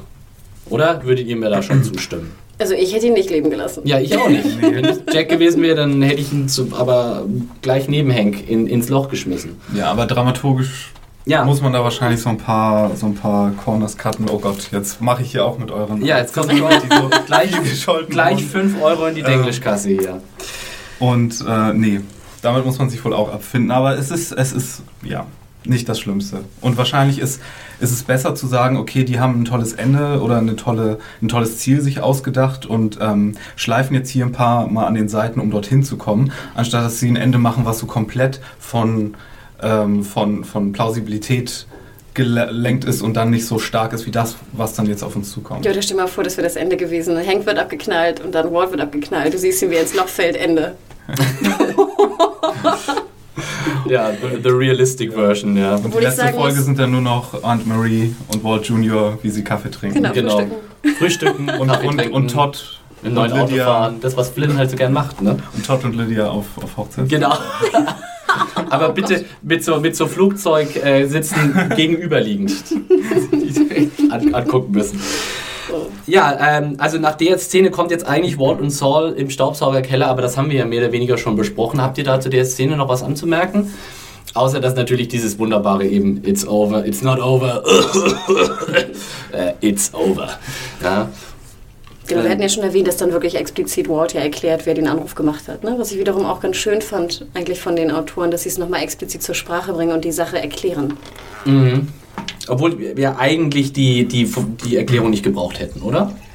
Na, nach dem letzten Mal, wo, wo es ja nicht so eindeutig war, vielleicht schon. Hm. Es muss man ja vielleicht auch dazu sagen, dass ja nicht alle Leute äh, hinterher in Foren gehen oder einen Podcast machen und ähm, das vielleicht dann, wenn das wirklich so ambivalent ist, dass es auch an vielen von uns vorbeigegangen ist, vielleicht ganz clever ist, dann das nochmal zumindest anzusprechen in der Serie. Ja, stimmt schon. In, äh, würde ich dir zustimmen, Mario. Ähm, machen wir am besten gleich weiter, weil wir, wir haben viel Stuff eben jetzt noch zu besprechen. Äh, wir sehen Skylar beim Polizeimeeting, wie sie äh, ja, einen so einen Lawyer auf ihrer Seite und auf der anderen Seite eine ganze Horde von Rechtsanwälten. Und sie nimmt das alles in so einem Rauschen wahr und gar nicht, kriegt gar nicht äh, mit, was da, äh, was ihr da eigentlich gesagt wird, obwohl sie natürlich eigentlich schon genau weiß, worum es geht. Sehr interessant hier ähm, ist die äh, Parallelität zwischen dieser Szene und der Szene aus der ersten Staffel oder ich glaube sogar der ersten Episode, in der Walt äh, da sitzt und seine Krebsdiagnose erfährt. Die läuft nämlich wirklich fast genauso ab. Okay. Da sitzt auch äh, Walt praktisch so da und hört es nur so als Rauschen und Rummeln und ist irgendwie so von der Wahrnehmung überfordert und kriegt dann auch gefragt, verstehen Sie, worum es hier geht? Und ja, er versteht, worum es geht. Und sie versteht natürlich eigentlich auch, worum es geht. Ist ja auch kein unübliches Mittel, aber Ja. äh, wenn Ja. sie das in der ersten Staffel benutzt haben. Ich muss dazu sagen, ich habe äh, die Folgen jeweils geguckt, als sie rauskamen, fast die Ja. ganze Serie lang. Ich glaube, bei der, als die zweite anfing, hatte ich gerade die Serie begonnen und ich habe nichts nochmal geguckt. Das heißt, ähm, Du, bei mir ist es genauso. Ich können habe auch das Sachen an mir vorbeigehen, was ganz am Ende wahrscheinlich wir auch nochmal äh, zur Sprache bringen müssen, wenn die, wenn die Folge zu Ende geht hier heute. ja, Ich glaube, ich glaube, Thomas ist derjenige, der nochmal nachgeguckt hat. Also der hilft uns dann ja auch immer in den Podcasts nochmal Mhm. in den Folgen. Weil klar, ich meine, das ist ja auch mittlerweile sechs Jahre her oder so. genau. Halt, ich muss aber auch nochmal sagen, ich fand, äh, auch wenn dieser Quietschton ein bekanntes Stilmittel ist und auch wenn er schon mal in der ersten Staffel verwendet wurde, ich finde immer noch, er hat wunderbar funktioniert hier. Und er war extrem laut. Ich fand sowieso, dass die, der, der Audioscore, wenn wir ihn so nennen wollen, also Musik und Audioscore dieser Folge Ja. so Oh ja. bombastisch war. Und extrem, nicht ungewöhnlich per se, aber doch sehr, sehr dominant. Ja. Und dieses Quietschen war echt verdammt laut. Haben wir in einer späteren Szene, ähm, würde ich auch auf jeden Fall noch mal was zum Score sagen. Schade fand ich nur an dieser Szene, oder nicht an dieser Szene, oder an dem ganzen Umstand, dass wir ähm, zwei Szenen mit Skylar haben, wo sie im Grunde wieder komplett in einer passiven Rolle ist. Ähm, und im Grunde genauso äh, unterdrückt wird und genauso viel wieder wahrscheinlich sich von den Fans anhören muss, was soll die Figur, was und so ähm, wie, wie zu Zeiten, wo sie noch mit, mit Walt umgehen musste, weil sie sitzt hier, äh, wird hier von den Anwälten bedrängt und später von den Nazis. Ähm, also da ist sie wieder in einer nicht so starken Position. Aber witzig, wieder. dass du sagst, nicht so stark, weil ganz ehrlich, wenn, wenn hier Meth Damon mit einer schwarzen Kapuze plus zwei andere Typen bei mir neben meiner Babykrippe stehen, ich finde, sie hat noch sehr, sehr tough reagiert. Ja. Also deswegen, ich würde es gar nicht als schwach empfinden, was jetzt also in der nächsten Szene kommt, ne? wo sie... Nee, okay, schwach ist das falsche Wort, sagen wir passiv. Aber, Aber ich ja, ich finde, sie zeigt schon eine Menge Stärke auch auch. in diesen Szenen. Weil sie ist eigentlich emotional überfordert, aber sie reißt sich doch zusammen. total. Sie hätte ja auch sozusagen, anfangen können zu weinen mit dem Anwalt oder irgendwie, Ja. weißt du, auf dumme Frau machen können oder irgendwas. Ich denke mir nur, wie würde Also Marie in diesen Situationen reagieren? So, die würde, die wäre nur ein flennendes Häufchen. Also ich erwähne es nur, weil ich bin sonst auch mal sehr empfindlich, wenn die Frauen dann so, ne, entweder wenn sie dumm sind oder schwach sind. Und das fand ich hier gar nicht so, fand ich nicht störend. Echt nicht. Ich fand auch wieder schönes Spiel von es, Mhm. ähm, Anna Gunn, die ja übrigens, das haben wir noch gar nicht erwähnt, Breaking Bad hat ja auch durchaus gut abgesahnt äh, bei den Emmys, die vor, vorgestern liefen. Äh, sowohl beste Dramaserie gewonnen als auch Anna Gunn, äh, beste Hauptdarstellerin. denke, in einer Dramaserie mehr als verdient. Und was für eine ne, für ein Comeback in Anführungsstrichen gegen diese, diese Hate-Mail und Hate-Comments, Hm. die ja Philipp und ich auch erwähnt hatten in einem Podcast. Ähm, fand ich fantastisch, dass man ihr den, den Emmy gegeben hat. Ja, äh, ich finde ja, sie hätte es eigentlich nächstes Jahr noch mehr verdient als jetzt dieses Jahr. Vielleicht gewinnen sie ja nächstes Jahr tatsächlich nochmal. Aber äh, auch äh, an äh, dieser Stelle nochmal von uns Glückwunsch. Äh, mehr als verdient. Sowohl äh, die, der Emmy für beste Serie als auch für Gunn. vielleicht noch kleine Klammer, ich fand, dass sie sah fantastisch aus. Ich musste nochmal an deinen Comment denken, im Sinne von, ob sie auch so gebasht wird, weil sie nicht so wunder, wunderhübsch ist. Ja. Würde ich einfach mal sagen, stimmt nicht. So wunder, wunder, wunderhübsche Frau. Bei der Emmy-Verleihung Mhm. jetzt? Ja, wir haben ja auch, ich, ich habe ja auch immer den Charakter Skylar White gemeint und nicht Anna Gunn, die Schauspielerin. Ne? Es ist auch immer eine, eine Frage des Stylings, weil diese ganzen Hillary Clinton Outfits, die sie als Skylar White trägt, ich glaube halt, die machen nicht so viele Leute an. Ich Ne? fragte mich, ob wir sie das erste Mal rauchen gesehen haben. Oder hat sie Habe schon ich mich vorher auch geraucht? gefragt. Mm. Habe ich mich auch gefragt. Aber da müssten wir Thomas wahrscheinlich jetzt Ja. hier haben, damit er als ähm, Breaking Bad Wiki uns das. Liebe Aber- Breaking Band Cracks, äh, podcast erzählenjunkies.de, äh, haben wir Skylar schon mal rauchen sehen? Beantwortet es uns bitte. Weil das fand ich nämlich auch interessant in dieser Folge, dass wir viele Szenen hatten, wo gleich mit derselben Person in der nächsten Szene weitergemacht wird. Mhm. Was ich manchmal störend finde. Also manchmal springst du und springst ja auch zeitlich, wo wir noch zu sprechen drauf kommen. Und manchmal geht es dann, scheinbar war es dann der Abend. Ne? Sie sieht bei den Anwälten, Cut, neue Szene, sie sitzt da und raucht und guckt aus dem Fenster ne? und sieht die, die, ähm, die Agenten, wie sie sie beobachten. Und dann geht sie halt in den, in den Raum von Holly und ganz ehrlich, das fand ich eine der spookigsten Szenen überhaupt. Be bevor wir jetzt da drauf kommen, wir haben ja schon das Thema oder der Begriff Plausibilität ist schon gefallen. Ich habe ein bisschen Probleme an vielen etlichen Stellen dieser Episode mit der Plausa Plausibilität gehabt. Äh, Das war eine davon, denn irgendwie finde ich, dass äh, Jack und seine Crew ein bisschen unrealistisch äh, super drauf sind im Moment, oder? Die, die kriegen alles fertig. Erstmal, ich habe die erstmal die Frage, woher wissen die, wo Skylar untergebracht ist? Die, sie hat auch ihren Namen geändert, sie wohnt jetzt ganz woanders. Sie arbeitet, sie arbeitet sogar wieder, was ich auch irgendwie ein bisschen unrealistisch finde, wenn sie tatsächlich in. Es wird mehrmals in dieser Folge gesagt, äh, Walter is all over television. Ja, das Ganze ist praktisch Tagesgespräch in den, in, in den gesamten Vereinigten Staaten. Glaubt ihr wirklich, sie würde dann sogar nur unter leicht oder unter ihrem Mädchennamen als Taxifahrerin arbeiten? Nee, nee, als Wer sind- Tax, Tax mit Steuern. Achso, Entschuldigung. Taxifahrerin, ja, richtig. Taxes. Weil das dachte Äh, ich ja. nämlich gerade, dass Sorry. wenn, es, wenn sie halt als Buchhalterin arbeitet, das ist halt, du brauchst halt eine Buchhalterin, Punkt. Und dann, Ja, aber we- glaubt ihr nicht, sie wäre in irgendeinem Safe-House, Ja, in dem und sie allem und hätte eine. Perücke auf und hätte eine neue Identität und wäre einfach nicht mehr auffindbar? Oder wäre ja wenigstens so geschützt, dass genau diese, Pot- diese äh, äh, Situation nicht entstehen könnte? also sie hat ja zwei Agenten im Auto vor der Tür ja, sitzen. sie helfen offensichtlich sehr viel. Ne? So, man könnte jetzt fragen natürlich, ob die, ob die drei Nazis äh, von hinten nicht hätten reinschleichen können. Ja, haben sie offensichtlich. Ja, und ich denke auch, sie waren ja gut, sie waren schwarz gekleidet. Aber auch der Grund, warum die dorthin kommen, da müsste mir Ja. jetzt noch mal jemand helfen. Aber die Szene mit Lydia in der Autowaschanlage, Ja. die hat Skylar ja nur indirekt mitbekommen. Und hätten die Nazis wissen können, dass Skylar irgendwie Kontakt mit Lydia hatte oder ähm, bestand da überhaupt Kontakt? Und das fand ich sehr verwirrend, inwiefern das jetzt nötig war, diese ganze Aktion. Aber da ist natürlich auch wieder die Frage, okay, ist das nicht ein guter Preis zu zahlen dafür, dass wir eine Szene mit Skylar und den Nazis dann haben? Ja, Ja, aber da, genau da bin ich mir nicht sicher, weil es ist eben auch darum, woher wissen Sie, also man könnte natürlich sagen, äh, Lydia hat es Todd erzählt, aber was, was ja auch im Grunde die, die, die, erste, die nächste Szene dann äh, inhaltlich vorausgreift. Sie hat gesagt, die, die, die Alte hat mich gesehen, die muss weg. Ja. Ja.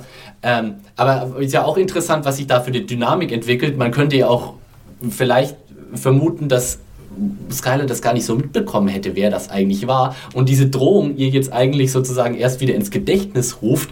Moment, das ist die Frau, um die es hier geht.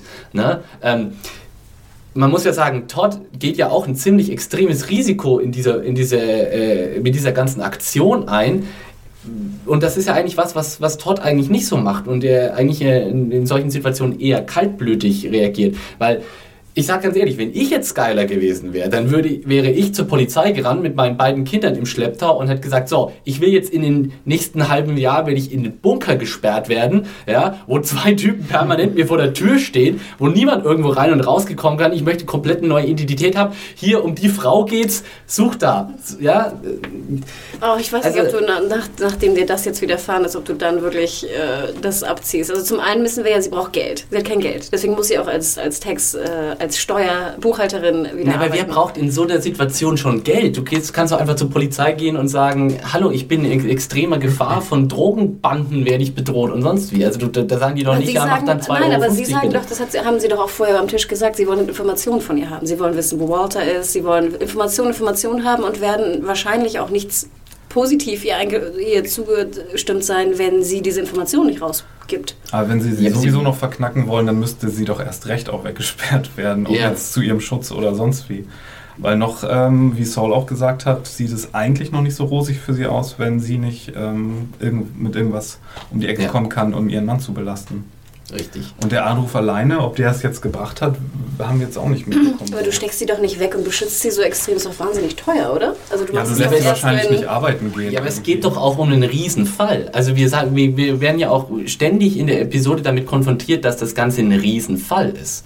Und auch äh, eine Menge Polizeiaufgebot und allein schon dieses, dieses Heer von Anwälten, das da äh, Skylar gegenüber sitzt, die Menge an Poli äh, Zeitungsartikeln, die wir später sehen, die Walt ja sammelt und ausschneidet. Aber denkt die Polizei nicht, dass Walt Hank umgebracht hat? Also wissen sie, dass es die Nazis waren? Stehe ich gerade auf dem Schlauch? Wissen sie, dass da Nein. noch eine neue Partei mit drin ist? Weil sie würden ja nie glauben, dass sozusagen Skylar in Gefahr ist, von Walt umgebracht zu werden.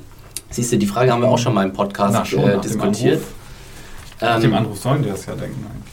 Genau, aber dann müssten sie ja Skylar erst recht schützen, weil dann Ja. müssten sie sie vor Walt schützen. Also da, da, da wird dann eigentlich auch kein. Also ich fand die ganze Nummer irgendwie ziemlich unglaubwürdig und ich bin so ein bisschen, ich habe so ein bisschen das Gefühl, die Nazis wurden eher so ein bisschen als der Tölpelhaufen eingeführt.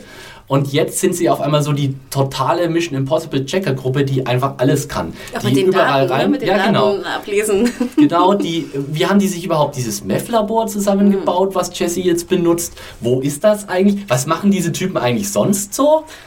Ich weiß nicht, die sind Die irgendwie, sich. ja, die sind irgendwie in, in äh, also worauf ich hinaus will, ist die, äh, ist das. Breaking Bad hat in der Vergangenheit immer sehr, sehr viel Zeit und sehr viel Mühe drauf verwendet, gerade wenn es um zum Beispiel um Gas und sowas ging, wie viel Aufwand und wie viel Mühe im Detail auch drinsteckt, diese Operationen so zu führen, dass das auch wirklich verdeckt bleibt. Ja. Wir hatten den geschmierten Steuerprüfer, der seine irgendwie seine Bürokollegin da mit diesen Leckereien verwöhnt hat. Wir hatten irgendwie Mike und seine ganze Crew, die auch wirklich, wirklich äh, sichergestellt haben, dass das alles wasserdicht ist. Ja? Und jetzt ist sozusagen diese Wundercrew an Nazis da, die irgendwie überall reinkommt, irgendwo auch mit allem davonkommt, die irgendwelche Shootouts in der Wüste ver- veranstalten kann, die äh, Declans Crew äh, aus dem Nichts in der Wüste mit einem totalen Hinterhalt einfach mal so platt machen kann innerhalb von Sekunden, ähm, die äh, ja diesen Standoff in der Wüste damit, die innerhalb von Sekunden auftaucht, obwohl Walt sie eigentlich äh, äh, gerade erst gerufen hat und eigentlich schon wieder abbestellt hat. Also ich, ich muss gestehen, ich war, ich war geblendet von der Szene, weil ich fand die Szene einfach wahnsinnig spannend. Also ich fand die drei sahen unheimlich aus. Ich finde Todd mit dieser Maske sieht noch tausendmal unheimlicher aus, Ja. als ohne sogar, wenn man nur seine, seine Augen sieht, ohne, ohne Wimpern und den, den etwas breiteren Mund. Äh, Ich fand auch super spooky diesen dritten Nazi, der so hinter ihr stand und sie immer so anstarrte, so in die Haare und so. Oh, ekelhaft. Und, und können wir noch mal ganz kurz erwähnen, äh, man hätte ja meinen können in der letzten Folge, das wäre einfach Glück gewesen mit der, mit der niedlichen, herzzerreißenden Aufnahme der kleinen Holly. Nein, sie hat es schon wieder gemacht in dieser Folge. Kann man diesem Baby bitte auch ein Emmy geben oder so? Ja, was ja auch interessant ist, äh, das hat äh, Ryan Johnson gesagt über die letzte Folge, der Regisseur der letzten Folge, er hat gesagt, dieses Mama, was äh, Baby Holly da in dieser Szene, das war überhaupt nicht geplant. Das war einfach, das, das, das kleine Mädel hat halt einfach Mama, weil die wahrscheinlich neben der Kamera stand, äh, ges- an, angefangen zu rufen und gesagt, super. Oh, das war super, mit Ja. er sie in der, im Arm Ja. hat, ne? Aber das ist natürlich auch äh, nochmal ein schöner Hinweis, dass viele Fans, gerade bei Breaking Bad, rasten ja vollkommen aus und sehen hinter jeder Einstellung, hinter jeder Bildkomposition und hinter jedem Requisite, was irgendwo im Hinten, irgendein verstecktes Zeichen. Manchmal sollte man aufpassen, dass man es auch nicht übertreibt mit der, mit der Interpretation. Vieles ist dann auch nicht so gedacht, wie man sich eigentlich denkt. Aber eins würde mich noch interessieren, warum glaubt ihr, bringt jetzt Todd Skylar nicht um? Ich glaube, Lydia, das würde zu viel Aufsehen erregen und dann noch eine dritte Partei halt wirklich sichtbar machen. Also äh, im Hm. Sinne von Nazis und die, die tschechische, tschechischen Versorger. Nee, die Sache ist die, Lydia wollte sie ja eigentlich tot haben. Deswegen. Also deswegen sagt ja, sie sagt ja in der nächsten, äh, in der nächsten Szene, Und warum tut Todd das nicht? Es ist- also, ne, er könnte Naja, Todd würde ja auf sie hören. Können Auf wir mal Lydia. Auf Lydia. Genau, deswegen, warum, warum bringt er sie nicht um? Er Also hat ja man- keine Probleme, so, Leute du das, umzubringen. ja. Ne? das, das, ist ja ganz- fasziniert, ganz das ist das Faszinierende an Todd irgendwie, dass er einerseits, also weil du vorhin auch gesagt hast, irgendwas Sadistisches, ich finde, das ist ja eben das Erschreckende an Todd. Todd hat überhaupt nichts Sadistisches, meiner Meinung nach. Er hat nur einfach so dieses, naja, was gemacht werden muss, muss halt Eben, gemacht deswegen kam werden. das sadistische Ja. So Ja, etwas aus dem- Pragmatisches, finde ich. Ja, genau, was ganz Pragmatisches. Also er hat kein Problem, die schlimmsten Verbrechen sozusagen zu begehen, solange er einen, einen logischen Grund dafür sieht. Aber er macht sie auch nicht aus Spaß, sozusagen. Also er würde jetzt nicht einfach ein Kind töten, weil er Bock drauf hat. Das, so ist er dann auch nicht drauf. Ich Ähm, weiß jetzt aber gar nicht, ob, ob er jetzt direkt schon diesen Auftrag für den Hit äh, hatte, sondern ob er ähm, nicht nur von Lydia gesagt bekommen hat, hier kümmere dich mal um Frau White. Er dann dahin ist und dann meinte sie ja so im Nachhinein bei dem Treffen noch so, ja, ich bin jetzt aber nicht sicher, ob das reicht, mein, Mhm. mein guter Todd. Ähm, Also hier, Inwieweit das auch kommuniziert hier müsste ich wurde. vielleicht nochmal die beiden Szenen genau gucken, aber ich habe schon das Gefühl eher, dass, dass Lydia schon es lieber gewesen Mhm. wäre, Nee, wenn sie einfach sicher. Skylar und die ganzen Whites einfach mal um die Ecke gebracht hätten. Ähm, und und äh, Todd dann vielleicht tatsächlich gedacht hat, vielleicht äh, erregt es einfach zu viel Aufsehen. Wenn wir jetzt die hier ab, dann kommt die Polizei vielleicht noch eher auf unsere Spur. es ist ja auch ein Risiko. Ja. Also in der Wü- Wüste hatten sie ja nun mal das Glück, dass da Einfach dass, niemand da war. Und dass sie da sowieso ein Loch schaufeln mussten, um die Kisten, äh, um, die, um die Fässer da rauszuholen. Ähm, vielleicht haben sie, obwohl sie mit der Meth-Aktion ja sehr mutig wieder sind, aber vielleicht haben sie dann doch Vorbehalte, so einen Tatort zu hinterlassen, wo dann doch wieder Gefahr besteht oder so. Ja, und ich glaube tatsächlich auch, Todd würde nicht ähm, ein kleines Kind umbringen, wenn er nicht eine andere Möglichkeit sieht. Sieht sozusagen. Er hat eine begrenzte Fantasie und in anderen, Ja, in Kalkül, anderen dumm, Situationen, richtig. genau, wenn er keine andere Möglichkeit sieht, dann hat er kein Problem damit, das Kind umzulegen. Aber wenn er sieht, ah, wir könnten da vielleicht auch noch anders rauskommen, und ganz ehrlich, die Drohung war auch so fucking scary. Ich, würde auch, ich würde auch mit dem Gefühl rausgehen, oh Mann, ja, der, der Alten haben, wir's gut, haben wir einen guten Schreck eingejagt. Wie er auch noch ihre Schulter so leicht berührt, während er das sagt, so. Ja, Na, ist nicht er hat leicht. diesen Daumen. Ja, so ist nicht leicht, ne, ich weiß. Ja, und er ist auch immer so, ver- so fucking verständnisvoll. Und er ist so, ja, we know you've been talking to the police and you gotta do that. Ja. Ja. Und Sagt, sagt er nicht am Ende, dass sie es nochmal sagen soll? Ne? Sie Ja. soll jetzt nochmal sagen. Ne? ja, Das- ja. I, Oh. need, I need to hear it from you, man. Und er ist, so, er ist so sanft und verständnisvoll. Es ist, also ich muss sagen, Jesse Plemons hat in dieser Episode einen grandiosen Job abgeliefert und ich finde, Todd hat sich für mich fast so direkt hinter Gus Fring als der beste äh, Breaking Bad Schurke jetzt platziert. Noch vor Tuco, noch vor den äh, zwei Axe-Brüdern, noch äh, vor, na gut, Mike ist ja nicht, eh so- eh nicht so der, der Bösewicht gewesen. Aber Schleichend hat er das Ja, gemacht. Also am genau. Anfang habe ich mir auch noch gedacht, so, was soll Todd irgendwie, haben sie den jetzt irgendwie mit einer Rolle bedacht, die. äh, Also was, was soll diese Figur da? Warum ersetzen sie jetzt Jesse so und warum wird jetzt hier so ein Prodigy, äh, so, ein, so ein Protégé irgendwie ge, gezüchtet? Aber, aber so nach und nach, ja. Ich habe mir auch fast gedacht, so jetzt wo Dexter zu Ende gegangen ist, auch am, am, am Sonntag, könnte man, könnte man sich fast so einen Todd-Spin Ja, Ich wollte gerade sagen, ich würde, Wünschen, lieber, ich würde lieber einen Todd-Spin-Off sehen als einen Song-Spin-Off. Also ja, wobei, ich- wobei, wobei, wenn dann irgendwie seine, seine, ähm, ich seine, seine aus dem Off, seine Kommentare kommen, dann, äh, dann wird es natürlich so ein bisschen kalt. Ja, Ja. ich habe da die getroffen und es geht nicht so gut und dann habe ich sie erschossen. danach gab's, danach gab's Eis. passiert. genau. Danach sind wir erstmal zu Ben Jerry's gegangen. Aber wir Ja, sehen jetzt ja auch in der nächsten Szene, ne, dass äh, er ja auch ein, äh, ein, ein schönes Hemd anziehen kann und sich äh, ja ein bisschen nervös sein kann auf Und er sieht ja auch Date. dann aus wie der Vorstand vom Kirchenchor. Es ist wirklich Wahnsinn. ähm, ja, und, und, und ja, Matt Damon halt. Ähm, auch wieder eine wunderbare Szene mit der unvergleichlichen Lydia Rodard Quayle. Äh, was ich immer so schön finde, ist, dass sie, also diese Ungeschicktheit, mit der dann immer diese Treffen ablaufen, ne? weil sie irgendwie so doof ist und irgendwie meint, es wäre jetzt unauffälliger, wenn sie sich gegenüber, also mit Rücken, an Rücken sitzen und dann so reden, also so, so mit abgewandtem Kopf, als würde irgendjemand sich interessieren, wenn sie einfach normal da sitzen würde. Ja. Also ja, wie sie schon bestellt, ne? Das fand ich ja. schon interessant, ne? Dass sie hier noch mehr Dings braucht, weil er fast alle ist. Es war mir fast ein bisschen zu viel, aber sagen wir es mal so, es ist jetzt natürlich, also man kann da schon die Vorzeichen sehen, dieser Tee, der muss nochmal eine enorme Rolle spielen. Das kann kein Zufall sein, dass der so oft erwähnt wird. Denk, an, denk an den Lottoschein.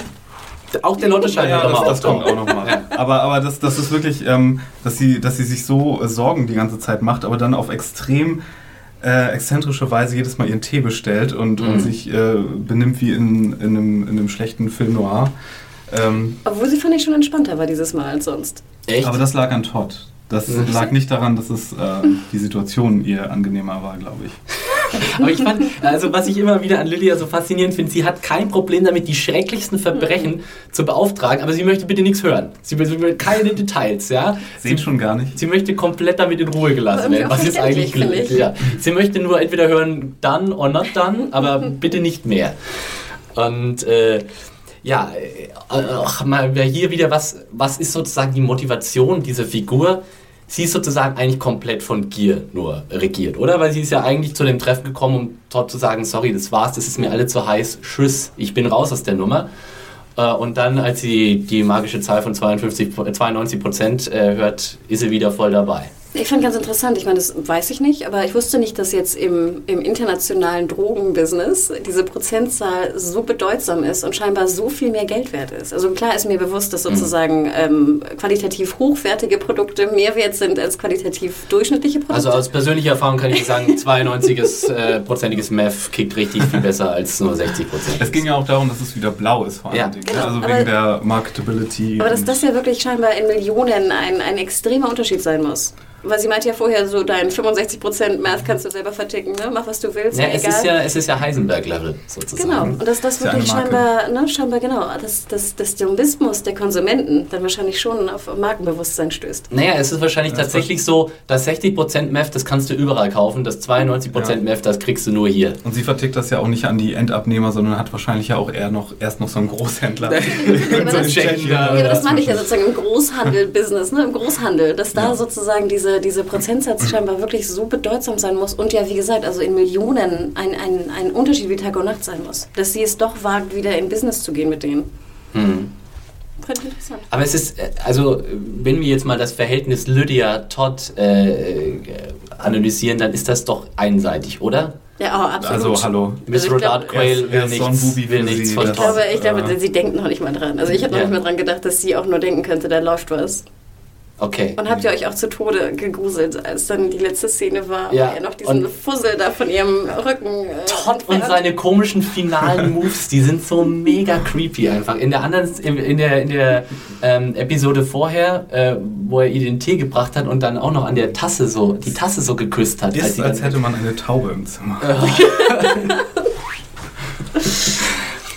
Ja, äh, also großartig, aber auch sie werden wir nochmal wiedersehen, Lydia, oder? Ja klar, die muss absolut Teil des im Finale noch irgendwie ein Ende bekommen. Und ich muss auch gestehen, ich habe auch irgendwie, auch wenn sie sozusagen von, von ja, niederen Gelüsten getrieben wird, der, der Geiz und der, der Gier, ähm, habe ich trotzdem, ich habe echt verdammt Angst um sie. Ich habe Angst um echt? sie wegen, wegen der Nazis und ich habe vor allem Angst um sie wegen Todd. Ich muss ganz ehrlich sagen, ja. ich habe in der in, in den in den ähm, in der ersten also 5.1 sozusagen hatte ich auch Mom deserves the best and there's no better place to shop for Mother's Day than Whole Foods Market. They're your destination for unbeatable savings, from premium gifts to show-stopping flowers and irresistible desserts. Start by saving 33% with Prime on all body care and candles. Then get a 15-stem bunch of tulips for just $9.99 each with Prime. Round out Mom's menu with festive rosé, irresistible berry chantilly cake, and more special treats. Come celebrate Mother's Day at Whole Foods Market. Auch Momente, wo sie ja auch in richtig Schwierigkeiten war, wo Mike sie um die Ecke bringen wollte und wo sie ja mehr oder weniger schon am, am Tisch gefesselt saß und Mike und Walt nur drüber beredet haben, wie sie jetzt am besten um die Ecke bringen. da hatte ich auch irgendwie so, nee, nein, lass doch diese arme Frau jetzt nicht. Aber im jetzt habe ich kein Problem mhm. damit. Also ich, ich freue mich fast darauf, Miss Rodard Quay so ein bisschen über den Jordan gehen zu sehen, weil aber sie ist schon echt, sie ist würdest eine du, Bitch. Aber würdest du auch sagen, hier Todd, nimm du sie und mach mit ihr, was du ah, willst? Ah, oh, nee. das ist... Oh. Ich meine, sind wir schon beim Spekulieren? Ich glaube ja, der Tee, äh, es wird irgendwas im Tee landen und ich glaube, es wird das Ricin sein. Irgendwie ist es für mich einfach zu zu logisch, um es nicht und dass es nicht passieren kann, oder? Aber was hat sie Walt dem, also warum will Walt sie überhaupt umbringen?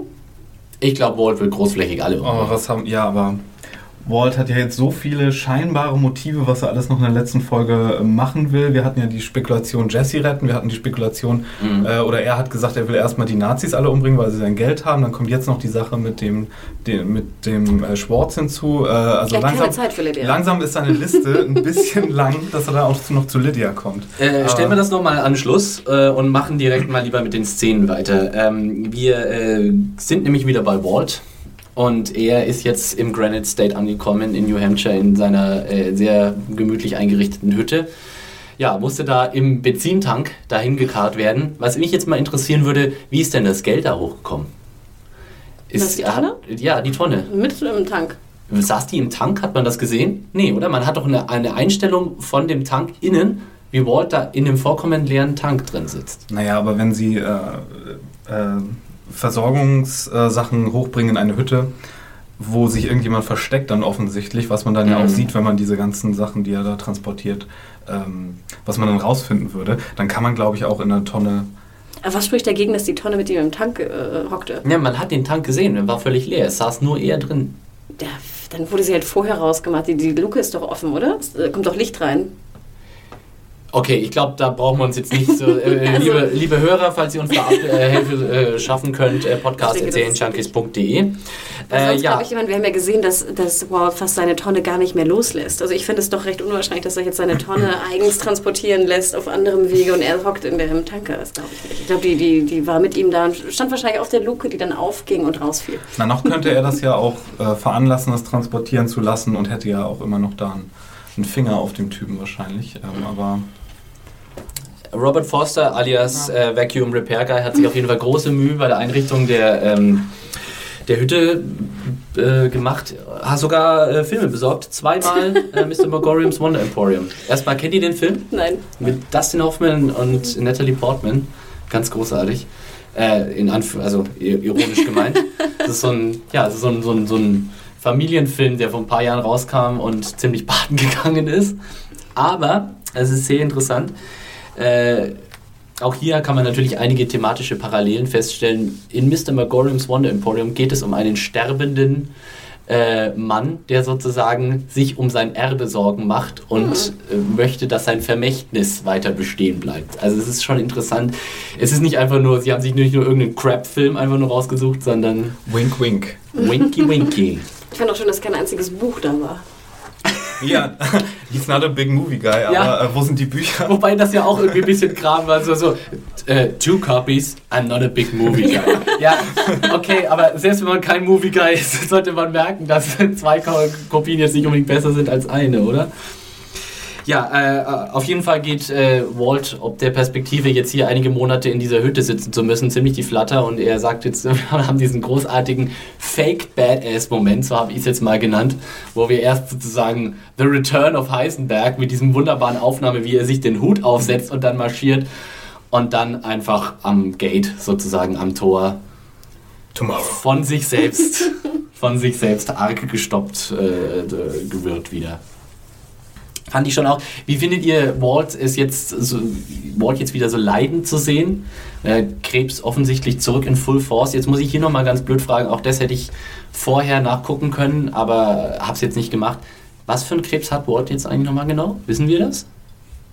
Blut? War es Lungen? Lungenkrebs? Ja, ich meine, hust, ja, hustet man viel? Man kann wahrscheinlich ja. auch an, bei anderem Krebs husten, aber ich dachte, ich dachte es war anfangs auch Lungenkrebs. Ja, du, ich, ich, weiß es nicht. Ich frage ich frag jetzt nochmal. Oh, das gibt wieder Kommentare. Oh, ja, das sage ich dir. ähm, ja, ist auf jeden Fall, er ist auf jeden Fall mittlerweile schon wirklich sehr geschwächt. Das merkt man. Er kriegt es einfach körperlich nicht hin, äh, da, da äh, wegzuwandern. Aber was für eine schöne Szenerie und was für schöne Szenen sie da gemacht haben, oder? Ich fand In seiner Hütte und um, um die Hütte herum. Genau, ich fand es Ja. war sehr äh, auch entspannt für die Augen, mal Schnee zu sehen. Ne? Und weiß. Wenn statt das die ganze Wüste. Zeit in New Mexico und so. Oh, aber stell dir mal vor, wie du frieren musst, wenn du New Mexico-Temperaturen wirklich gewohnt bist und dann bist du auf einmal in so einem Schneeloch gefangen. Der Ofen soll ja angeblich sehr gut sein. Genau, er, und ne? schöne, schöne Woods drumherum. Das wo sah ja eigentlich auch ganz gemütlich aus. So. Ich habe mir auch so gedacht, ach, in so, so eine Woche in so einer Hütte könnte ich es auch Aber ich dachte die aushalten. ganze Zeit, wenn du keine Bücher da hast, was Ja, dann machst du da? Ich dachte, ich, ich würde wahrscheinlich das Geld Ma- zählen. Magoriums Wonder Emporium. immer und immer wieder. Ich dachte, dass er hätte ihn ja irgendwie ein Kindle mitbringen können oder sowas. Hat, hat Ed das Kartenspiel mitgebracht oder war das schon in der Hütte, als er da kam? Oh Gott, konnte er nicht mal Solitär spielen? Wir kehren hier nochmal in die äh, Hütte zurück. Jetzt aber äh, schauen wir mal schnell bei Jesse vorbei. Der sitzt immer noch im Loch. Und äh, was ich ja schockierend fand, ist, dass man in dieser Episode, glaube ich, auch noch mehr gesehen hat, wie zugerichtet er ist. Also seine eine Gesichtshälfte ist ja nicht nur sch- geschnitten, es wirkt ja auch irgendwie verbrannt, als hätten sie ihm irgendwie ein heißes Eisen an die Backe gehalten oder sowas. Also ist, ich fand es ganz erschreckend. So, äh, The Suffering of Jesse Pinkman continues. Ja. Aber ähm, seine Wunden wurden so ein bisschen nach außen gebracht. Ich meine, so gefühlt hat er sich ja äh, jetzt gefühlt vom Zuschauer her äh, die ganze Staffel min mindestens schon. Und jetzt sieht man ihm äußerlich auch mal äh, ein wenig Wunden an. Vielleicht gar nicht so unpassend. Es gab ja in den letzten Wochen, und ich glaube, nach dieser Folge wird sich diese Diskussion nochmal intensivieren, darum, ob das nicht alles ein bisschen zu viel ist. Mit Ich dachte auch zwischendurch, oh Gott, jetzt erlöst ihn doch endlich, jetzt äh, lass ihn doch sterben oder sonst was. Aber ähm, nein, Ja. es wird nochmal schlimmer, diese Folge. Also man könnte tatsächlich meinen, äh, und das ist auch, äh, der, der, die Autoren sind das schon öfter gefragt worden, wie äh, da- das einfach so, sich da ein gewisser Sadismus in puncto Jesse Pinkman eingestellt hat, der vielleicht mittlerweile auch gar nicht mehr so richtig gerechtfertigt ist. Weil dass Jesse am Ende ist, psychisch, körperlich, mit allem, das wissen wir doch im Grunde jetzt schon seit Anfang dieser Staffel, oder? Ich meine, spätestens in der Episode, wo er völlig fertig seine Kohle aus dem, äh, aus dem Auto rausschmeißt, war doch eigentlich klar, der Typ ist am Ende. Warum immer weiter dieses Rumreiten darauf, wie scheiße es doch Jesse Pinkman geht? Also ich habe mir ein bisschen die, die Kommentare angeschaut von der Review von Axel. Ich bin aber nicht weit gekommen, ich glaube nur bis Kommentar 30 oder so. Aber da habe ich etwas gelesen, was mich echt sehr verwundert hat. Und zwar ging es darum, dass Jesse nun endlich das bekommt, was er verdient, weil er sich gegen Walt aufgelehnt hat. Oh, Wo ich schon Oh, dachte, das ist hart. halt, es geht noch weiter. das ist eine harte Ansicht, ja? Und er endlich sozusagen die Konsequenzen bekommt für sein niederträchtiges, für seinen niederträchtigen Verrat. Für seinen Ver... Oh, wow. Halt, und es ging noch weiter. Todd wird mir immer sympathischer. vielleicht, vielleicht schaut er auch mal bei, White, bei Walter Jr. vorbei. Ja, schön. So, aber jetzt diese drei Sachen. Das ähm, muss man ja einfach mal so kurz auf sich wirken lassen, was Genau. sich so manche Leute wünschen, Er bekommt diese nun Serie. halt, was er verdient, ne? ähm, weil er sich gegen Walter gestellt hat, wo ich mir denke, die, das verstehe ich irgendwie nicht so ganz. Also klar, dass, dass er sich... äh, Nee, da, das, da, da denken Leute anscheinend komplett im Heisenberg-Modus. So. Da denken Leute, Walt sei der Held Ja. immer noch der Geschichte. Ja, wo ich mir denke, Äh, was, was, was ist das für eine Logik, dass, dann, dass er dann bestraft wird, wenn er sich gegen den, den, den mordenden Drogenboss stellt.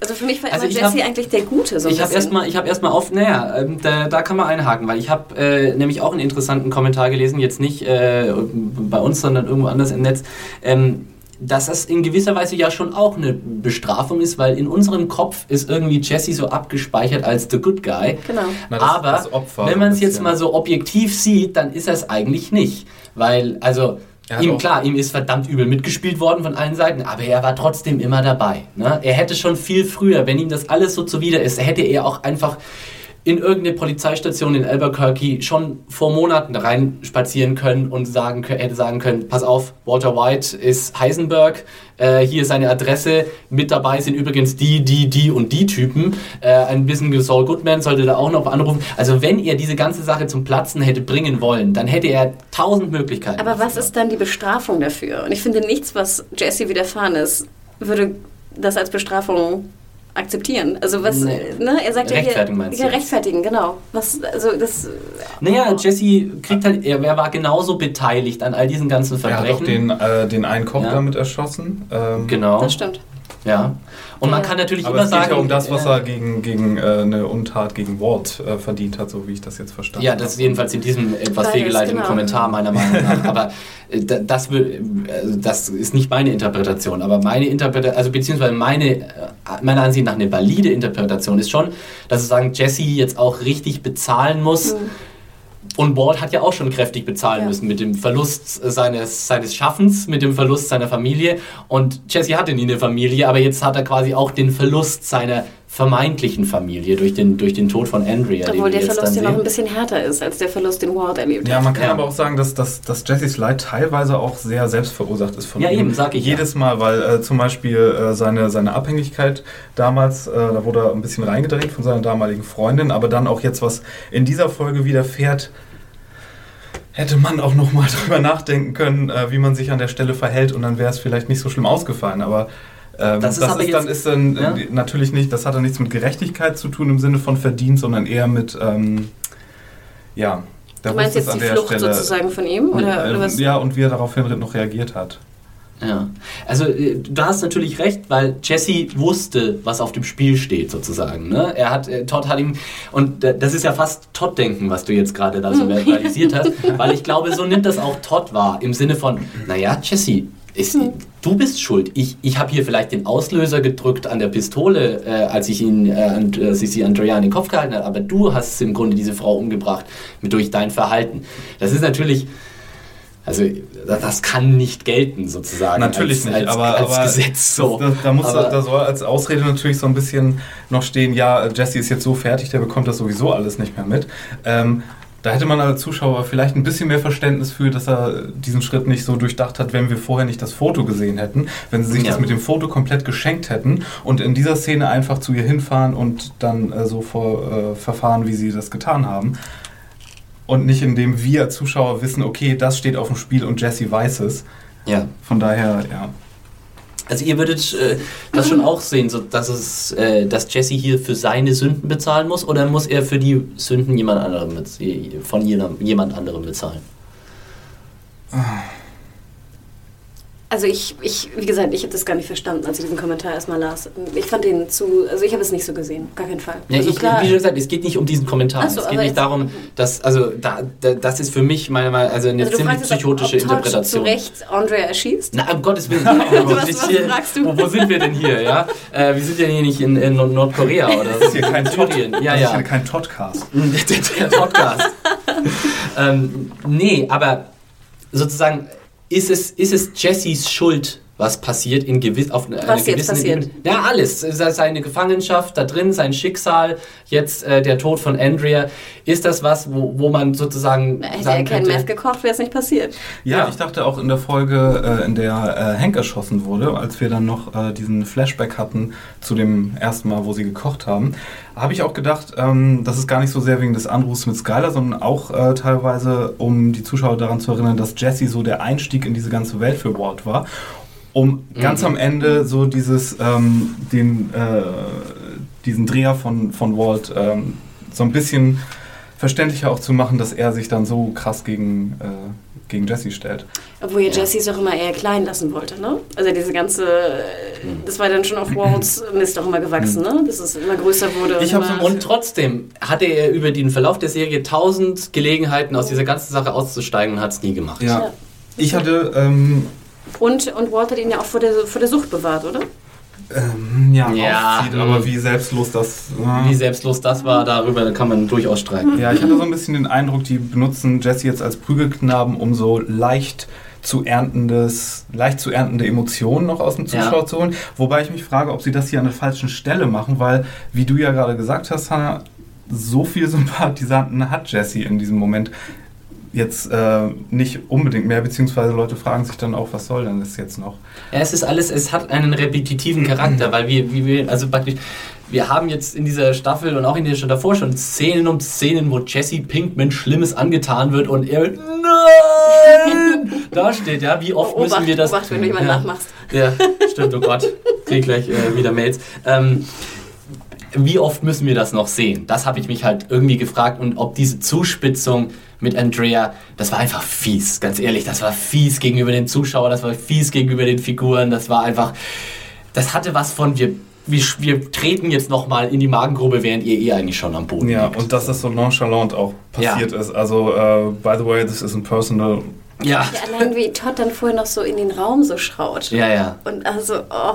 Ja, Die Präsenz, die Todd hat, aber was ja auch wieder wunderbar äh, also kon- konterkariert die Szene vorher, wo er da so verständnisvoll gegenüber Jesse ist. So, ja, ich habe dir Eis mitgebracht. ich Eis wusste nicht genau, welche, welchen Geschmack du magst, deswegen habe ich dir einfach beide mitgebracht. Großartig. Und ich glaube, ist ja nicht ein netter dass Typ, der, Todd, der dass Job, Todd wirklich ne? glaubt, irgendwie Ja. so mit diesem, "Wa- wieso, ich bin doch jetzt nett zu dem. Ja, genau. So, das ähm, Ich glaube, funktioniert ich seinem glaub, dass. Todd tatsächlich auch im Grunde mit Jesse befreundet sein möchte und nicht so ganz versteht, warum das nicht vielleicht noch klappen kann. Funktioniert. So, ja. Ich hätte auch die Szene mit Andre eigentlich eher so interpretiert, dass die Autoren Todd einfach die Todd-Show noch ein bisschen erhöhen wollten. Er hat Skylar jetzt Mhm. in Ruhe gelassen und jetzt bringt er noch mal eine kaltblütig um.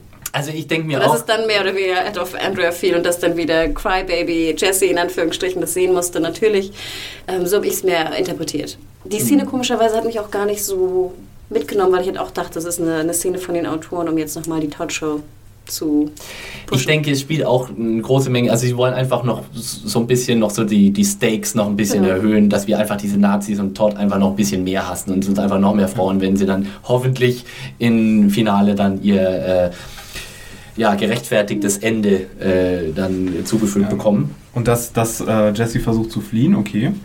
Aber ähm, als er dann, als er erwischt wird, sagt, äh, okay, bringt mich um, auch okay. Ja. Aber, aber dass er dann noch sagt, irgendwie, es gibt nichts, was ihr machen könnt, dass ich wieder für euch komme. Ja. Okay, äh, er ist fertig, er weiß nicht mehr so ganz, was er sagt. Er ist wahrscheinlich unterernährt, bis auf das äh, Und dann, Eis. Aber, aber da... ah, Und dann haben wir, dann haben wir ja vorher eben noch die Szene, wo er auf das Foto guckt. Das heißt, er Ja. müsste ganz genau wissen, was eigentlich passiert. wie gesagt, das wäre viel stärker gewesen, wenn sie Ja. das mit dem Foto einfach überhaupt nicht eingeführt hätten zu Anfang. Abgesehen davon könnte sich Jesse nicht wirklich, also wenn er sich wirklich umbringen wollen würde, würde er nicht einen Weg finden. Habt ihr, das, habt ihr das auch gedacht, als er die, Ja. die Klammer zuerst rausholte? Nee. Ich Nee, dachte, ich dachte, Nee. er versucht jetzt Schluss zu machen und die machen das dann so Oldboy-mäßig, dass sie ihn dann irgendwie trotzdem überwachen und dann immer wieder rausholen, dass sie ihn nicht, äh, nicht umbringen lassen und so. Ähm, Nee, das, hab war so mein erster gedacht, aber- Gedanke, bis ich dachte, ah klar, jetzt versucht er hier, weil das in Filmen ja immer funktioniert, dass man mit. Ja, ich hatte, äh, ich hatte dann so Erinnerungen an meine Kindheit, wo ich immer so, so Schlösser, jetzt keine Handschellen, sondern einfach generell Schlösser mit Büroklammern aufmachen wollte und es nie funktioniert hatte. Und Mhm. ich fragte sozusagen, wie Jesse jetzt da ratzfatz diese Dinger aufkriegt. Aber- Anscheinend, wenn man weiß, wie es geht, geht es ziemlich schnell. Also ich habe es noch nie probiert, aber ähm, es gibt einen wunderbaren Dokumentarfilm von Werner Herzog, Little Dieter Needs to Fly, in dem sehr schön au- anschaulich erklärt wird, wie man eine handelsübliche ähm, äh, äh, na, wie? Handschelle? Handschelle, danke, ähm, aufkriegt und das geht anscheinend ziemlich. Du musst nur irgendwie den richtigen Hebel erwischen Okay. und wissen, wo der ist und wenn du den, wenn du das weißt, dann geht das. Ja, dann werde ich die mal schauen und üben bis Sehr zur nächsten schön. Folge. Was gibt es für Handschellen? Situationen denn, Hanna, wo du dich regelmäßig aus Handschellen befreien musst? Hast du uns da bisher was verschwiegen? Assistentin eines Zauberkünstlers. Ja, ge Das, das genau. Du bist, du bist Christian Bales Assistentin aus Prestige. Stimmt die Ähm, nicht? Hättest du mal besser Aber die, haben Handschellen Seile, die haben. Seile benutzt und nicht äh, die, wegen des doppelten Knotens. Aber wir schweifen ab. Ähm, ganz kurz würde ich noch über die Inszenierung des Fluchtversuchs, äh, von Jessys Fluchtversuch äh, sprechen. Da war nämlich natürlich auch in Full Force der geniale Dave Porter Score. Hier die Musikuntermalung. Immer ganz toll, äh, ganz vielen äh, Momenten der Szene, der, der Serie schon gesehen. Einfach dieser treibende Beat, den sie Mhm. da haben und dieses wirklich, dass du komplett im Moment drin steckst und auch so dieses, dieses, diese emotionale Aufregung, die diese Charaktere äh, da spüren in, der, in dem Moment, so richtig schön über die Musik auch transportiert wird. Durch dieses sehr pulsierende, sehr treibende elektronische. Und auch wieder so eine, so eine Shocking-Szene, wie dann diese Nazis da so stehen mit den Taschenlampen. Also ich finde, es Ja. gab ganz viele Szenen, die einfach nur von der Bildkomposition total unheimlich waren. Ja. Gesichtslos auch komplett Genau. waren sie da. Das war nicht jetzt der Onkel, Onkel Jack oder, oder Todd, das war. Es hätte auch Akte X sein können, mit irgendwelchen Außerirdischen oder so. Ja. Wobei ich mich schon gefragt habe, wissen wir, ähm, klärt mich mal auf, wo die genau sind. Nee. Weil wenn er die Plane auflässt und die im Grunde nur diesen, diesen Stacheldrahtzaun da vorhaben, ähm, weiß nicht, wenn da jemand in die Nacht hinausruft, wenn er da so, so outdoor-mäßig äh, untergebracht ist. Also sagen wir mal so, wir wissen, also meines Erinnerns wissen wir nicht genau, wo das ist, aber man kann davon ausgehen, dass das schon abgelegen Irgendwo genug ist, dass sich. Jesse dann nicht irgendwie Hilfe herbeibrüllen könnte, beziehungsweise sie würden es zuerst hören, wenn der schreit und Ich meine, der, der hat sonst auch nur die Decke drüber. Ne? Mhm. Also man sollte meinen, dass wenn er wirklich brüllen, wenn der wirklich gehört werden könnte, könnte er es auch ohne das Verdeck drüber. Aber äh, Nee, ja. aber ich glaube auch, dass, Nee, die, dass, die, dass der Nazi-Haufen dann nicht jetzt in so einer dicht besiedelten Nein, das Gegend nicht. wohnt. Ja, wie ich auch vorhin schon angemerkt habe, was machen diese Nazis eigentlich sonst so, wenn sie nicht gerade zufällig 80 Millionen Dollar in der Wüste finden? ne? ähm, also die sind ja wohl offensichtlich irgendwie im Crime-Business drin, aber man sieht sonst nicht so wirklich, man erfährt waren sie nicht in genug Kontakt von von, ihnen. waren sie nicht auch so Auftragskiller? Ne, sie waren ja die, die die ganze Gefängnisoperation durchgezogen haben oder eingefädelt haben. sie andere Auftrags? Ist das, aber ist das, ist das ein Geschäftsmodell? ja. Killings in Prison? So große Aufträge gibt es auch nicht. Ja, eben. Das ist, also das ist, glaube ich, eher Saisonarbeit, oder?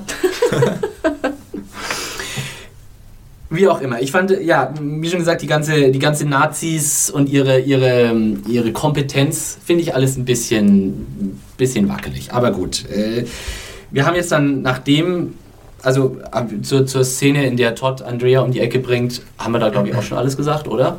Wie, wie war das für euch? Das war für mich der, der, der Moment, wo ich auch mal wieder den Fernseher angeschrien habe. Nein! Weil ich mir fast gedacht habe, das, wie wir vorhin schon gesagt haben, es war, es war eigentlich nicht nötig. Oder was für, was für eine Funktion hatte für euch der, der Tod von Andrea hier? The Todd Show. Und wie gesagt, die Aaron Paul Show. Aber ich fand, er hat schon verdammt gut dieses Schreien unter der, unter der, ähm, was war das, unter dem Tuch, was vor seinem Mund war.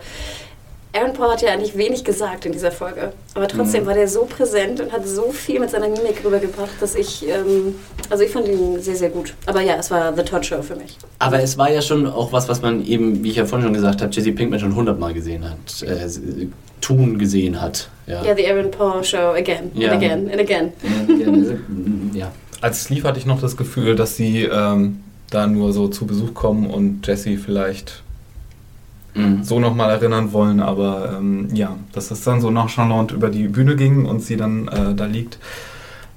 Ja. Aber äh, ja, was wir vor, dann widerspricht das dem, was wir vorhin äh, spekuliert hatten oder was ich gesagt hatte, dass sie vielleicht irgendwie sich scheuen, jemanden umzubringen, irgendwie, der nicht gerade in der Wüste irgendwo ist, so direkt Ja. an der Straße, Ja, auf offene der Tür, bam. Ähm, das geht dann scheinbar doch. Naja, wobei, ich meine, in der Hinsicht, das ist was, was man jetzt nicht mit, mit dem ganzen Walter White Case in Verbindung bringen könnte. Das heißt, wenn die da an der Tür abgeknallt wird, dann ist es jetzt was, wo die äh, Polizei jetzt nicht erstmal feststellen könnte, das hat was mit Jesse Doch, Pinkman doch, zu tun, doch, oder? Doch, doch, weil äh, die wissen ja durch das, ähm, Beziehen. durch das äh, Nee. Tape.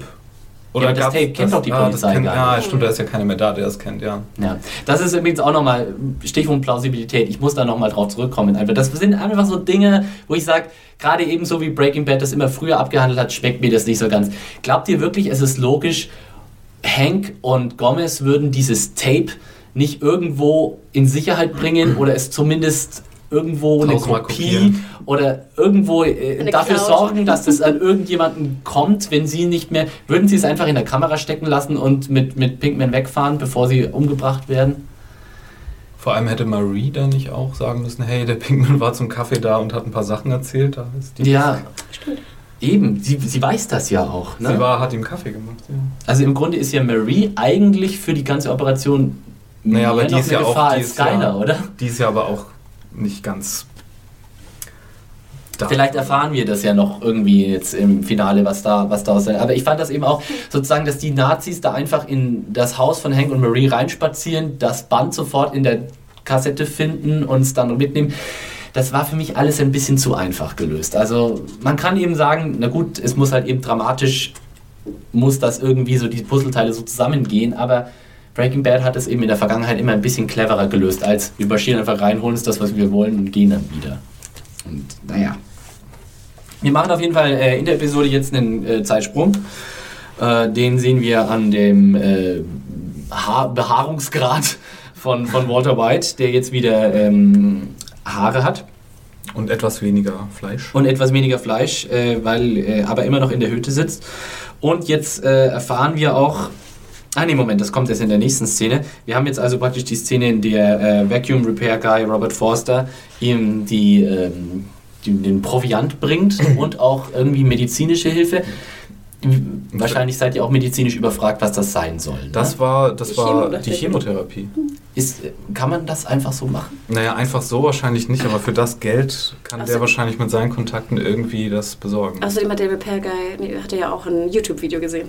Äh, ja, a few. I've seen a couple, seen a couple of YouTube videos. Und das fand ich nämlich sehr schlau auch gemacht, dass dann, wir wissen ja nicht genau, wie viel Zeit vergangen ist, aber es müssen ja fast mehr als zwei Monate vergangen sein. nee, weil er ein, er meinte doch, er kommt nach einem Monat wieder, oder? Ja, ja, aber dann meinte er ja, letztes Mal hätte er es schon nicht geschafft mit seiner Infusion. Stimmt. Und deswegen muss das Richtig. mindestens zwei Monate gewesen sein. Aber jetzt, äh, wenn es die Chemo war, warum hat denn Walt wieder Haare? Denke ich jetzt da gerade zu fällt, doch, die fällt doch dann erst aus, die fallen doch dann erst gegebenenfalls aus, wenn die losgeht. Er hat doch dann erst wieder angefangen damit. wenn was Aber dann hat losgeht. er sie ja schon einen Monat, weil letzten Monat hat ja der Repair Guy auch schon gespritzt. Wann fallen die Haare raus? Haben wir hier medizinisch geschultes äh, Personal unter unseren Hörern? Wenn ja, podcast.serienjunkies.de. Wie läuft das? Wenn ihr uns verraten könntet, was da drin war in diesem Ding und was das für Auswirkungen hat und wie das alles zusammenkommt, würde ich mich sehr freuen. Für mich, ich fragte mich, warum kriegt man die nur einmal im Monat? Muss man die nicht mehrmals die Woche oder jede Woche bekommen? Also so Chemo, wie ich das. Ich dachte immer, Chemo hat was mit Bestrahlung zu tun. O, o, o, oute ich mich hier jetzt als totalen wir haben ja Honk, Walt ja schon mal vorher gesehen, wie er da sitzt und Ja, ja. bekommt. Und das war auch eine, eine Transfusion, meine ich. Ja, ja, das, das ist das. Wenn ihr uns da aushelfen könnt, liebe Hörer, ihr wisst, ihr, ihr seht, wir, wir schwimmen ziemlich, was das Thema angeht. Ähm, Kommentare oder äh, Mails at äh, podcast.serienjunkies.de. Ähm, Walt ist auf jeden Fall äh, richtig, richtig einsam da oben in seiner Hütte und das geht so weit, dass er dem Vacuum Repair Guy 10.000 äh, Dollar Für eine Partie mal für zwei Stunden Ka äh, Kartenspielen anbietet. Eine Stunde. Er Nee, ja, das, auf eine das Stunde. fand ich auch Das richtig ich assi, muss geil. ich sagen. Das fand ich wirklich assi. Also, Du kriegst 10.000 Dollar für zwei Stunden Kartenspiel. Da kannst du wirklich zwei Stunden sitzen Das bleiben. Da musst du nicht noch eine Stunde 20.000. runter. Jeder mehr, mehr, mehr Geld verlangt. Da als sieht man mal, ja, du, du und Lydia. die Ah. Gier, die Gier. Es fand ich, fand ich eine wunderbare gespielte Szene. Also ich meine, Brian Cranston, äh, es ist ja im Grunde mittlerweile überflüssig zu sagen, dass er brillant ist Ja. äh, und auch weiterhin brillant bleibt. Aber in dieser Szene hat man auch nochmal so wirklich gesehen, wie weit es einfach auch mit Walt jetzt gekommen ist und wie, wie obsolet dieser ganze fucking Haufen Geld auch einfach ist, wenn du in so einer Hütte sitzt und dann einfach irgendwann an dem Punkt bist, ich zahle dir alles, solange du nur zwei Stunden mit mir redest, ja. Weil wie dann einfach auch Geld anfängt, seinen Wert zu verlieren oder die Werte sich so anfangen krass zu verschieben. Das fand ich sehr, sehr schön. Und dann natürlich auch wunderbar nochmal dieses Dilemma, in dem Walt steckt. So dieses, dass er keinem mehr vertrauen kann, wo er ihm gesagt, wo er ihn dann fragt, so, was, was machst, würdest du dafür sorgen, dass dieses Geld zu meiner Familie kommt? Und der Typ einfach ganz kaltschnäuzig sagt, ja, wenn ich jetzt sage ja, würdest du mir glauben? Ich finde schon. Diese ganzen ruhigen Szenen in der Hütte, die fand ich aber auch so gut an dieser Stelle. Also vielen wird wahrscheinlich die Folge ein bisschen zu ruhig gewesen Mhm. sein nach all dem, was äh, in der letzten Folge abgegangen ist. Aber also ich fand das, ähm, diese Ruhe vor dem Sturm, der ja wahrscheinlich die letzte Folge sein wird, ähm, das ist ähm, genau das, was an dieser Stelle richtig war.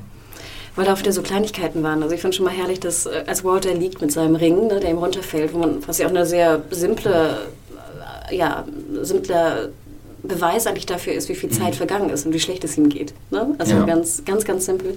Aber ich fand es schon schön, dass er so einen furchtbar kotzgrün-gelben Pulli trug. Ja. Weil er sonst auch immer diese... auch seine ne? komischen An äh, Un Genau, Unterhose. diese, die diese grünen. Hemden Ah, hält und jetzt ne, diese Unterhose, genau, dass er einfach immer noch so der, der weißt du, der bisschen losermäßige Chemielehrer ist. Oder jetzt wieder total.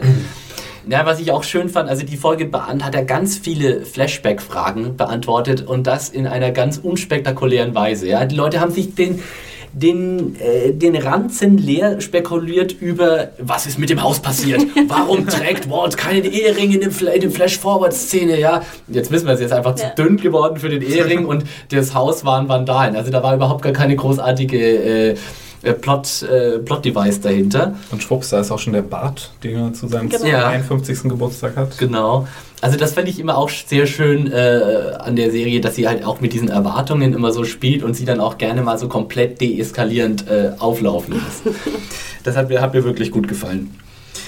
Ähm, ja, und jetzt äh, kommt er eben auf die Idee, auf die äh, brillante Idee, in Anführungszeichen, ähm, das Geld, das er eben noch in seiner kärglichen Tonne da irgendwie stehen hat, wenigstens, wenigstens das scheibchenweise noch an seine Familie zurückzuschicken. Da hast ja auch so ein bisschen schlechtes Ge Gewissen, ne? Also ich meine, er Ja. ist jetzt da mit seiner Tonne und seinen 10 Millionen ähm, und der Repair Guy erzählt ihm, dass halt ne, die Familie kein Geld mehr hat ähm, oder Geld zumindest braucht.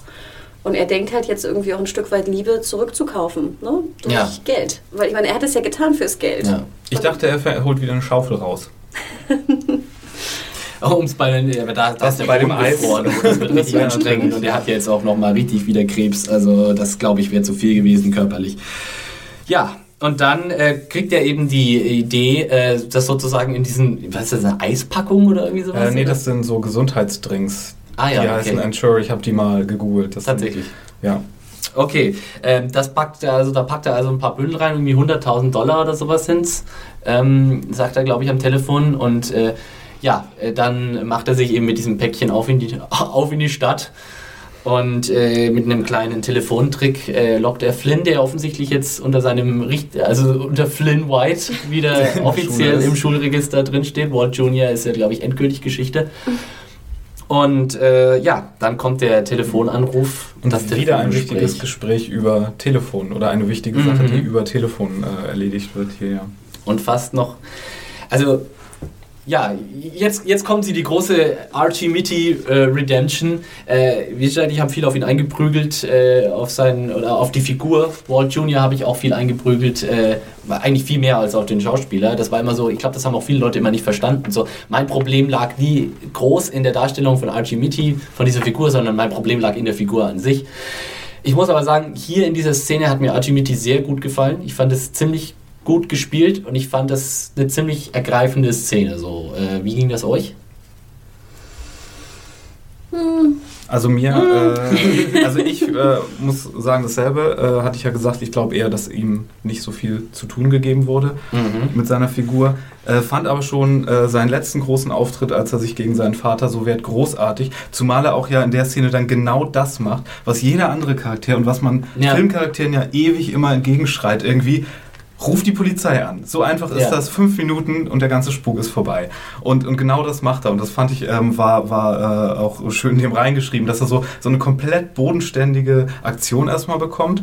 Und hier hört er sich das alles erstmal an, steht unter Schock von seinem Vater und ähm, hat dann nicht irgendwie irgendwelche falschen Loyalitäten dem gegenüber, sondern ist wirklich, hat äh, vor Augen irgendwie, ähm, ich muss jemandem, der sowas getan hat, nicht verzeihen. Und er geht ja auch Ja. wirklich noch davon aus, dass er seinen Onkel umgebracht hat. Und Was er ja auch getan hat. Ne? und er hätte genauso Also, gut, er hätte aber genauso gut sagen können, und das hätte ich dem äh, der Figur ebenso zugetraut, wenn das mit Hank jetzt nicht gewesen wäre. Äh, hey, ich will dein schmutziges Drogengeld nicht. Und Ja. das würde auch komplett zur Figur passen. Und ähm, das, nee, da hatte ich sehr mitgefühlt, volles Verständnis für äh, richtige Entscheidungen und eine richtig gute Szene für den auch. Ja. Und ein richtig, richtig, also ich glaube, der, der krasseste Schlag, den, den Walter Weiter noch irgendwie in die Magengrube hat bekommen können. Es zeigt ja auch so schön irgendwie, in welcher Illusion sich da auch Walt irgendwie wieder ähm, so verfangen hatte, so dass er immer noch anscheinend immer noch gedacht hat, er kann das irgendwie mit der Kohle wieder gut machen. Irgendwie. Oder wenn nicht wieder gut machen, dann wenigstens so ein bisschen wieder gerade rücken. Oder so eine Art, so eine Art nette, netten, nettes PS so hinterla äh, hinterlassen hinter die ganze Sache. Ähm, und Ja, ja, allein auch, dass für die Familie das Geld so unfassbar wichtig wäre. Aber ist Ja. es ja natürlich nicht, wie für ihn. Also die, ne, Skylar und, und Walt haben ja eine ganz andere, das Geld war ihnen ja nie so wichtig. Ihm war immer wichtiger, dass Walt irgendwie gesund wird oder dass der Familie gut geht oder was auch immer. Aber dieser Fanatismus von Walter halt unbedingt reich zu sein oder Millionär zu sein oder was auch Mhm, immer. Abgesichert. Genau. Ensure. Ja. ähm, natürlich hat er viel, viel stärker. Also ich fand auch, das war eine Szene, die war natürlich gut. Ich fand, sie war jetzt im Vergleich zu den anderen Szenen, ging sie mir nicht so nah, weil ich halt, sie war weder creepy noch spooky noch irgendwie ähm, sehr beängstigend. Sie war natürlich hart und äh, Meti spielte gut, aber ich hatte nie auch Probleme mit ihm. Ich fand immer, dass er, ich fand auch eher, dass die Rolle natürlich schwächer war. Ähm, ich war, ja, ich fand, es war eine Szene okay. Also, ich, also sie wäre mir nicht in Erinnerung geblieben, sagen wir so. es war sie- eine Szene. wenn jetzt nicht wirklich dieser, dieser Schlag in die Magengrube wäre. Was ich aber auch gut fand. Also ganz ehrlich, ich finde es auch schön, er fing ja schon an mit seiner typischen Walter, ich fange jetzt an rumzulügen äh, Mhm. Stimme und dann hat er so einen von Latz bekommen. Also ich glaube, ne? Aber wie ängstlich Walt Junior auch war, dass er einfach mal so äh, sagt, ja klar, mein Kumpel, der wohnt noch genau hier und da und äh, Ja, Also ist, ich fand es schon ziemlich, ziemlich, ziemlich harter Schlag, weil, weil es auch wirklich das, der letzte Rest für Walt äh, jetzt wirklich ist und das, das, der letzte Strohhalm, an der er sich sozusagen in Sachen Wiedergutmachung gegenüber seiner Familie geklammert hat, das ist jetzt die Realisierung, das ist vorbei. Sozusagen, er kann, er kann nichts mehr gut machen, selbst wenn er morgen 80 Millionen Dollar vor die Tür stellt und selbst wegbleibt, dann wird ihm das sein, sein Erbe auch nicht, also sein, sein, sein geistiges Erbe sozusagen, wird das nicht retten. Ähm, ja, und du denkst natürlich immer, wofür das Ganze, ne? Ja, und das ist jetzt in dem Moment dann ja auch äh, Walter White klar, dass das Ganze ist für nichts. Können wir uns ja auch, auch wahrscheinlich vorstellen, dass seine Pläne dann tatsächlich noch irgendwie was gegen die Nazis für sein Geld zu veranstalten auch erstmal ja. ad acta gelegt wurden an dieser Stelle. Stimmt. Naja, er ist, ja, er ist ja quasi dabei, sich auszuliefern. Er ruft ja dann direkt die Polizei an und sagt, holt mich bitte ab. Äh, er sagt nicht so direkt, aber mehr oder weniger. Wäre dann da nicht äh, dieser Fernseher? Ja. Dieser Plot-Convenience-Fernsehbeitrag. ja. Manchmal muss eben die TV-Logic dann doch sein. Na, und ah, wen, wen sehen wir? Ja. Erstmal schöner Gastauftritt von Charlie Rose natürlich. Äh, Charlie Rose, einer der bekanntesten äh, Fernsehtalker, Talker kann man fast nicht sagen, äh, wahrscheinlich der bekannteste ernstzunehmende Fernsehjournalist in, in, in, in den USA, äh, der hier Elliot und Gretchen äh, interviewt über Grey Matter und ihre, ähm, ihre Verbindung zu Walter White. Die ich schon fast wieder komplett vergessen hatte. Mhm. Ähm, ich, es brauchte wirklich einen Moment und dann, als er das mit dem Namen erklärt hat, so, ach ja, stimmt ja. Aber ich habe die nicht wiedererkannt, also beim Sehen erstmal so. Und gefühlt ist das ja irgendwie in der zweiten Staffel gewesen. Das ist in der ersten Staffel sogar gewesen. Gesehen, das letzte Mal gesehen hat und so. Ähm, das war. Fand ich auch, erkannt habe ich sie auch nicht. Es ist natürlich wunderbar, dass da jetzt über die gesamte Serienlaufzeit nochmal dieser Bogen geschlagen wird. Ja. Und das jetzt, also, äh, ja, wie, wie, habt ihr denn das alles verstanden? Jetzt mal eure, eure, eure Meinung dieser Szene oder was sie denn jetzt bedeutet, beziehungsweise was sie, wie sie, warum sie Walt dazu bringt, dann doch nicht sitzen zu bleiben und zu warten, bis die Sheriffs da sind. Naja, ähm, wie wir ja gerade gesagt haben, hat er ja jetzt all seine äh, Ziele und Motivationen als, als Figur äh, verloren. Und jetzt kommt vor der Auslieferung noch so, ein, so, so eine letzte Bahn vorbei, wo er sich dann ähm, entscheidet, doch noch vielleicht einzusteigen. Was er jetzt aber genau vorhat, genau, mhm. Ja, das, das ist die Frage. Also, ähm das ist natürlich die nächste Frage, aber die Frage, die wir jetzt gerade, was ist es sozusagen, was Walt ähm, also ich, bringt dazu, jetzt wieder aufzustehen? Also ich ist, glaube, diese, ja? die, wie gesagt, auch die erste Staffel für mich ist genauso lange hier wie auch für, für Mario. Ähm, aber ich glaube, dass halt als Grundprinzip, warum Walter ja auch das Meth-Dealen angefangen hat, war meiner Meinung nach immer das Geld, aber vor allem das Geld, weil er ja durch Grey Matters die Möglichkeit gehabt hätte, auch Millionär, Milliardär zu sein, aber sozusagen eigentlich betuppt wurde. Mhm. Und dass das ihn natürlich wahnsinnig... Naja, Moment mal. Ähm, ja, auch jetzt könnte ich es falsch, falsch liegen, aber war es nicht so, dass Walt selbst ausgestiegen ist, bevor das ganze Ding mehr oder weniger richtig in die Luft also richtig Ja, aber die haben ihn ja schon irgendwie, irgendwie über den Tisch geschafft. gezogen, genau. weil er hat ja irgendwie nur 5000 Dollar für seinen Anteil dort bekommen. Ja. Und später wurde dann seine Beteiligung runtergespielt, äh, jetzt ja auch wieder. Und äh, in seinem Kopf könnte man wahrscheinlich schon davon ausgehen, dass er, wenn sich das zusammenzimmert, so ganz am Anfang war das deren Schuld, dass ich überhaupt mit dem Mess anfangen musste. Ich oder seine Reputation gleichzeitig als Wissenschaftler dazu. Also ich würde halt nicht sagen, dass er denkt, es sei deren Schuld. Ich glaube nur, dass er halt, er will beweisen, dass er mehr ist als der Loser-Chemielehrer, der Autos wäscht. Hm. Und er hat es damals nicht geschafft, weil er halt irgendwie um seinen Anteil, wie auch immer, gebracht wurde. Ähm, und jetzt hat er halt die Möglichkeit, durch, sein, durch seine geniale 95, 96, 100 Prozent Math ähm, was aus sich zu machen. Und natürlich, so, so komisch das klingt, das ist natürlich kein Vergleich, ob ich jetzt ein Kingpin bin, der Drogen dealt oder Drogenbaron bin oder halt ein, ein kreativer ähm, Erfinder, der irgendwie eine eigene Firma hat. Ähm, aber trotzdem, glaube ich, nagt das an ihn. Ne? Ja. Dass er dieses, und dann auch als am Ende vor allem der Typ ja sagt, dass er nur den Namen gegeben hätte, ne? weil Grey kommt aus Schwarz und White, ne? kommt Grey. Ich glaube, da, da äh, dreht er durch. Das macht ihn so wütend, dass er denkt, okay, jetzt reicht's. Wobei ja auch angedeutet wurde durch äh, erstmal durch diese brillante Musikverwendung in dieser Szene, wo man, mhm. wo man so diese bekannten Elemente im, im Lied schon hört, die man so aus, aus dem Vorspann kennt und so und es formt sich so ganz langsam zu, Mhm. zu so dieser bekannten, Das ist äh, übrigens- bekannten Stinger. Das allererste Mal, dass man die Melodie so in dieser Form in der Serie gehört hat. Ja, Ja. das ist mir aber auch aufgefallen sofort. Ähm, Jetzt habe ich dich unterbrochen, weil. Äh, nee, was wollte ich denn noch sagen? Genau, und das am Ende wird ja auch das Letzte, was, was der, der, der Elliot sagt, war ja, glaube ich, sowas wie, was immer von ihm, von dem brillanten Wissenschaftler mal, äh, was es da gab, Das sagt ist jetzt, Gretchen, ja. das ist jetzt weg irgendwie und jetzt gibt es nur noch Genau. Heisenberg, sollen wir dann denken. Und ja, soll jetzt, sollen wir jetzt irgendwie davon ausgehen, dass alle Ambivalenz, die wir vorher noch jetzt erlebt haben, von Wolters Figur, ähm, wurde die jetzt für die letzte Folge mit diesem Statement über Bord geworfen und wir sehen jetzt äh, in der letzten Folge nur noch Scarface im Grunde? Ich weiß nicht, vielleicht ist es gerade auch umgekehrt. Vielleicht ist tatsächlich Heisenberg jetzt komplett verschwunden und es ist nur noch. Im Grunde ist es ja ein Konflikt aus einer Zeit weit vor Heisenberg, die ihn jetzt wieder wachgerüttelt hat. Im, vielleicht ist es tatsächlich der frustrierte Walter White, der jetzt wieder rauskommt und der jetzt für all den Ungerechtigkeiten, die ihm sozusagen im Leben angetan wurden, von, von Gott, von Elliot und Gretchen, von äh, die, ja, der Polizei, von äh, Jack, Uncle Jack und seiner Crew, dass er das jetzt alles quasi äh, wieder richtig oder wenigstens Rache dafür nehmen will. Und das ist jetzt die Frage, sozusagen, ähm, will er Rache nehmen? Ist, ist sozusagen Rache jetzt sein Motiv, äh, wenn er jetzt hier aufsteht vom Tisch?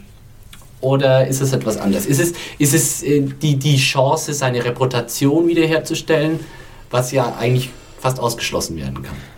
Also er hat ja selbst gesagt, man bräuchte fünf Leute für diesen ähm, Schlag gegen die Nazi-Gruppe. Das wird er alleine mit, seiner, mit seinem Gewehr, was wir schon Mhm. aus dem Flash-Forward kennen, nicht machen.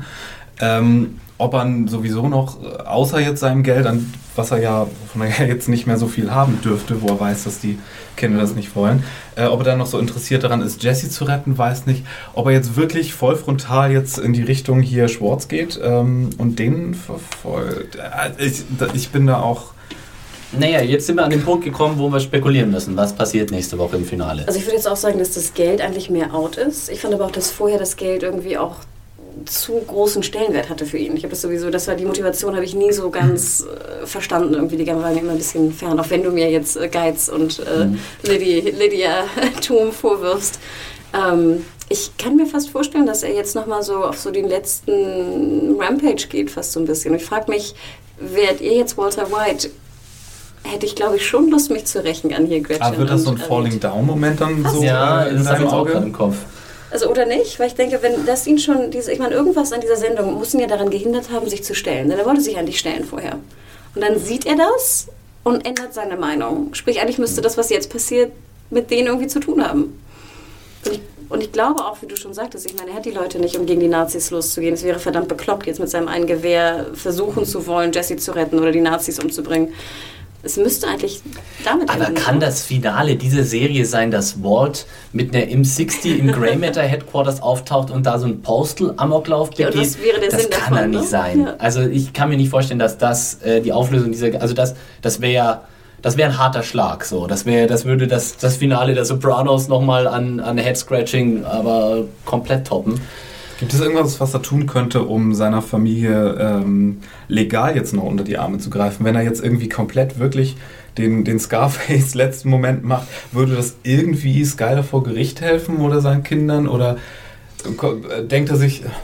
also ich sehe es nicht. Ich sehe es einfach nicht. Also ich sehe ich sehe nur, ich sehe tatsächlich auch nur die Rache als Möglichkeit, aber ich glaube nicht, dass es darauf hinausläuft, dass er Grey Matter sozusagen zu, äh, trifft, sondern dass es doch immer noch um Uncle Jack geht und dass er was ich mehr erwartet hätte und wo mich jetzt in dieser Episode wieder ein bisschen mehr drum davon wegbekomme, äh, weggekommen bin, ist, dass, dass Walt doch noch Jesse irgendwie helfen möchte. Aber nachdem er Jesse in dieser Episode kein einziges Mal erwähnt hat und vielleicht sogar davon ausgeht, dass er schon längst tot Ich ist, wollte gerade sagen, er weiß ja nichts von ihm. ja, glaube ich, dass, ähm, dass es Walt nicht mehr um die Rettung Jessys geht, sondern es geht einfach nur darum, ich zahl's euch jetzt heim. Ich bin eh bald tot, ich gehe jetzt und ich gehe jetzt sowieso dabei drauf, aber scheiß drauf, das ist jetzt noch das letzte Ich glaube auch, die, die größte Wahrscheinlichkeit, dass, dass das Ende ähm, abgeschlossen wird, ist eher, dass, dass Jesse sich und die gesamte Nazi-Crew da irgendwie mit dem Meth Hm, äh, hochgehen lässt. ja, irgendwie sowas. Ähm, aber ich glaube, das wird dort dann fertig gemacht. Aber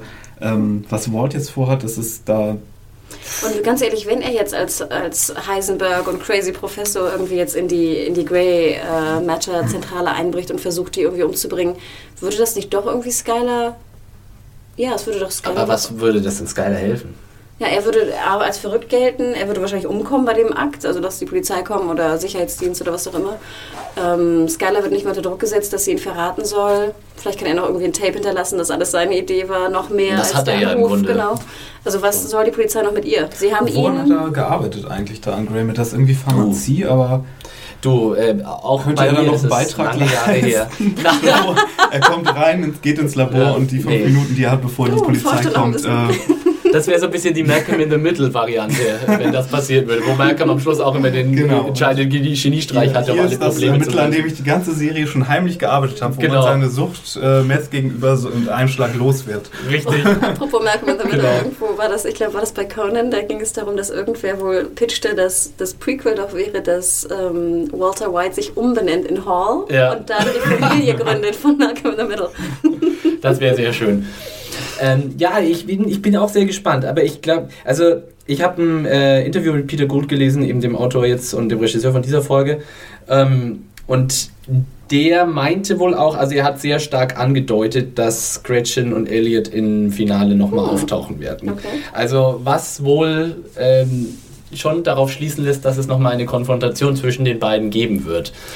Äh, Oder ja zwischen auch den dreien. keiner, keiner ist denen ja auch positiv gesinnt, oder? Mi. Also Gretchen und er jetzt? sind jetzt auch keine ne, positiv aufgeladenen Charaktere. Also theoretisch, wenn er jetzt auf so einen Amoklauf gehen würde, Ja, aber das, ist, wenn- aber das will ich doch nicht sehen. Ich will doch nicht wenn würde er es nicht ja. durchziehen, dann würde sowas passieren wie er hält die dann Geisel die Hälfte der Folge und am Ende äh, lässt er sich schnappen, richtet sich sich selbst oder ja. irgendwie sowas. Aber, aber wo ich jetzt überrascht bin, ist, dass ihr sozusagen sagt, dass ihr den, den ähm, Jesse und, und äh, Nazi-Teil sozusagen separat seht, weil ich bin immer noch, ich halte immer noch daran fest, es muss nochmal eine Konfrontation zwischen Jesse und Walt geben. na klar, Es ich meine, er kann jetzt ja geben. irgendwann jemand angerufen haben und kriegt jetzt fünf Mann dazu und äh, versucht, das, äh, das äh, Nazi-Hauptquartier einzunehmen. Ja. Aber das wäre jetzt ja doch sehr weit.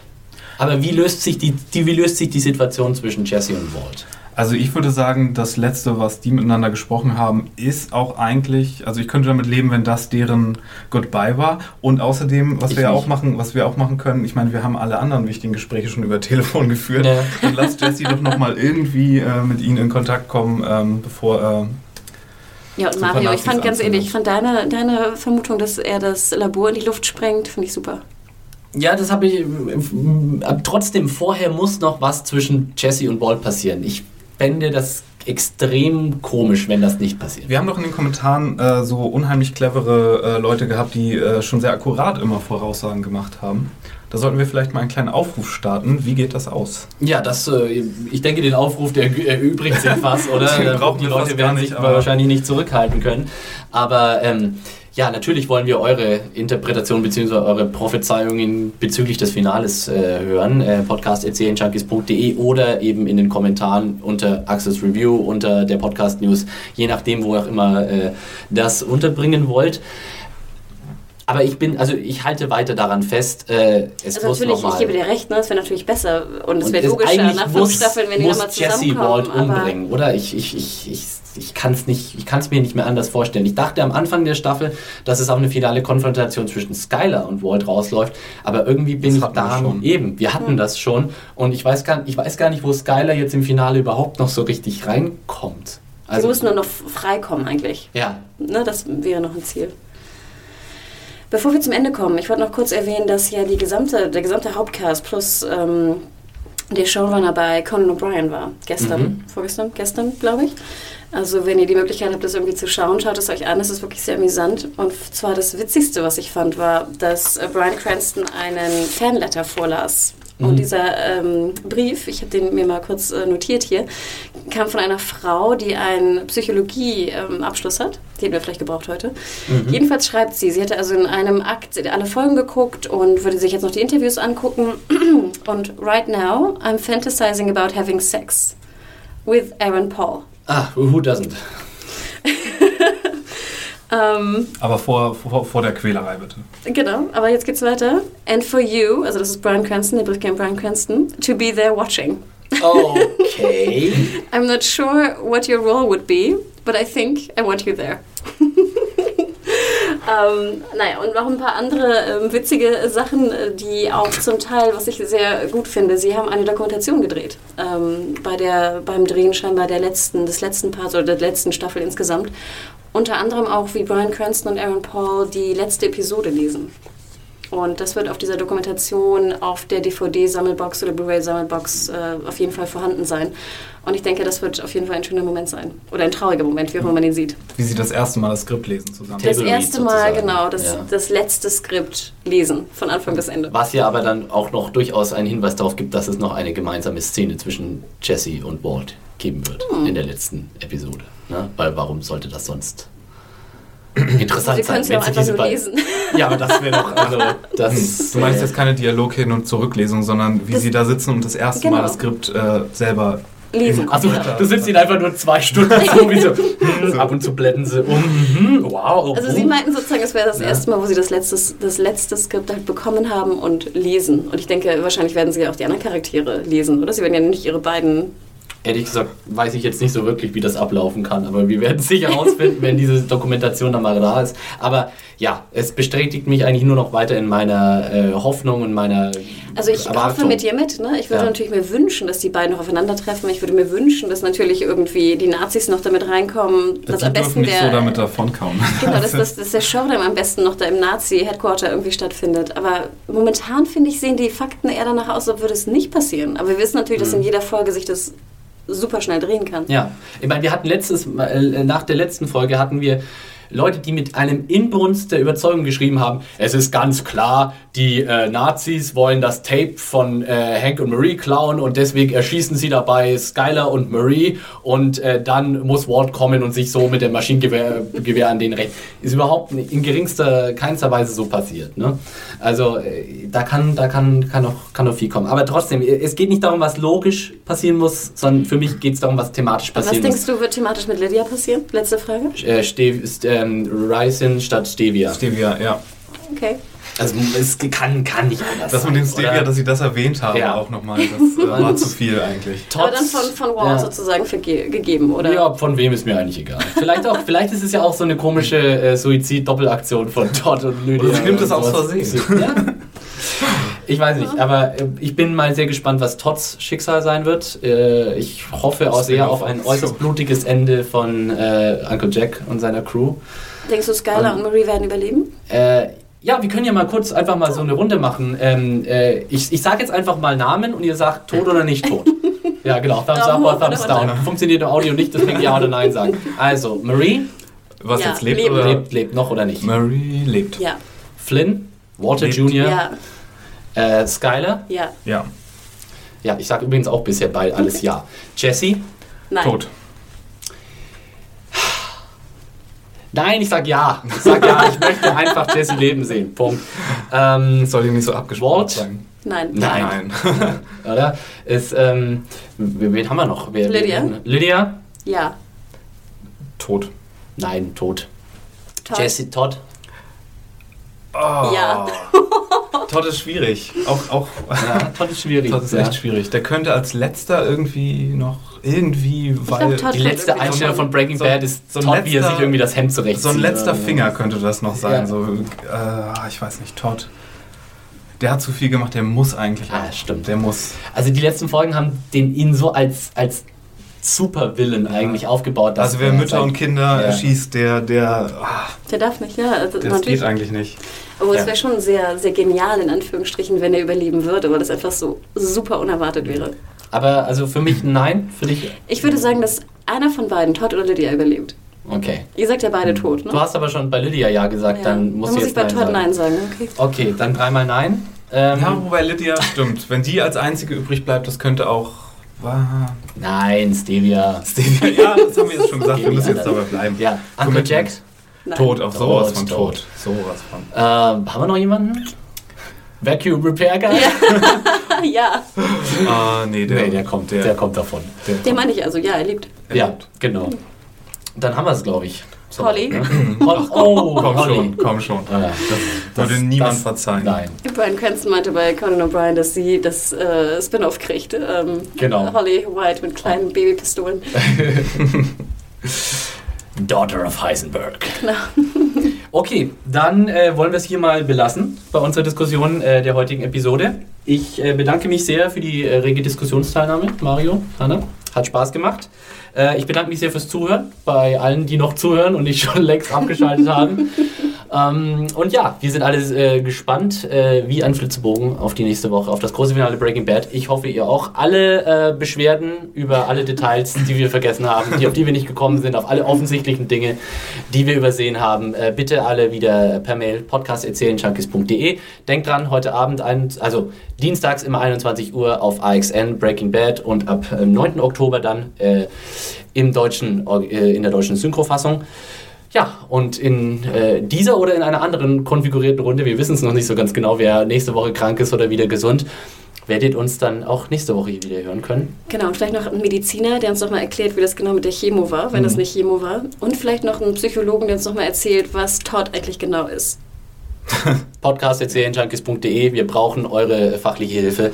Ähm, und ansonsten macht's gut, äh, schöne Woche und bis nächste Und Woche. ihr könnt ja. uns noch folgen bei Ach ja, natürlich, ja. Äh, persönliche, persönliche Social Media Auftritte. Mario, wenn man dich äh, antwittern, angoogeln, anfacebooken möchte, kann, wo kann man das tun? Äh, auf Twitter neuerdings unter Firewalk with me mit zwei E am Ende ähm, und ansonsten mario at serienjunkies.de für alles, was ich hier heute Falsches gesagt habe. Hanna? Äh, mir kann man folgen bei Twitter unter MediaHore, M-E-D-I-A-W-H-O-R-E. Und ähm, ich werde auf jeden Fall auch fleißig twittern dann am äh, Sonntag. Muss ja, nee, doch. 1. Nee, Oktober am ist 1. der. Sonntag. Ist der Sonntag? Ist das ne? der Sonntag? Muss, das, muss ich ein Sonntag sein? ich bin verwirrt. Am 1. Oktober auf jeden Fall bei der großen IXN-Show ähm, werde ich auf jeden Fall auch ein bisschen twittern, dann live, wie das Publikum reagiert, wenn ich überhaupt dazu komme. Wahrscheinlich kurz danach eher. Aber ich freue mich auf euch. Bei mir kann man sich beschweren unter Konsumkind auf Twitter und äh, Philipp Süßmann ist mein Klarname auf Google Plus. Äh, und ja, auch da kann man äh, alles hinschicken. Insofern vielen Dank fürs Zuhören und äh, bis nächste Woche zum Wiederhören. großen Finale. Bye, bye. Ciao, ciao.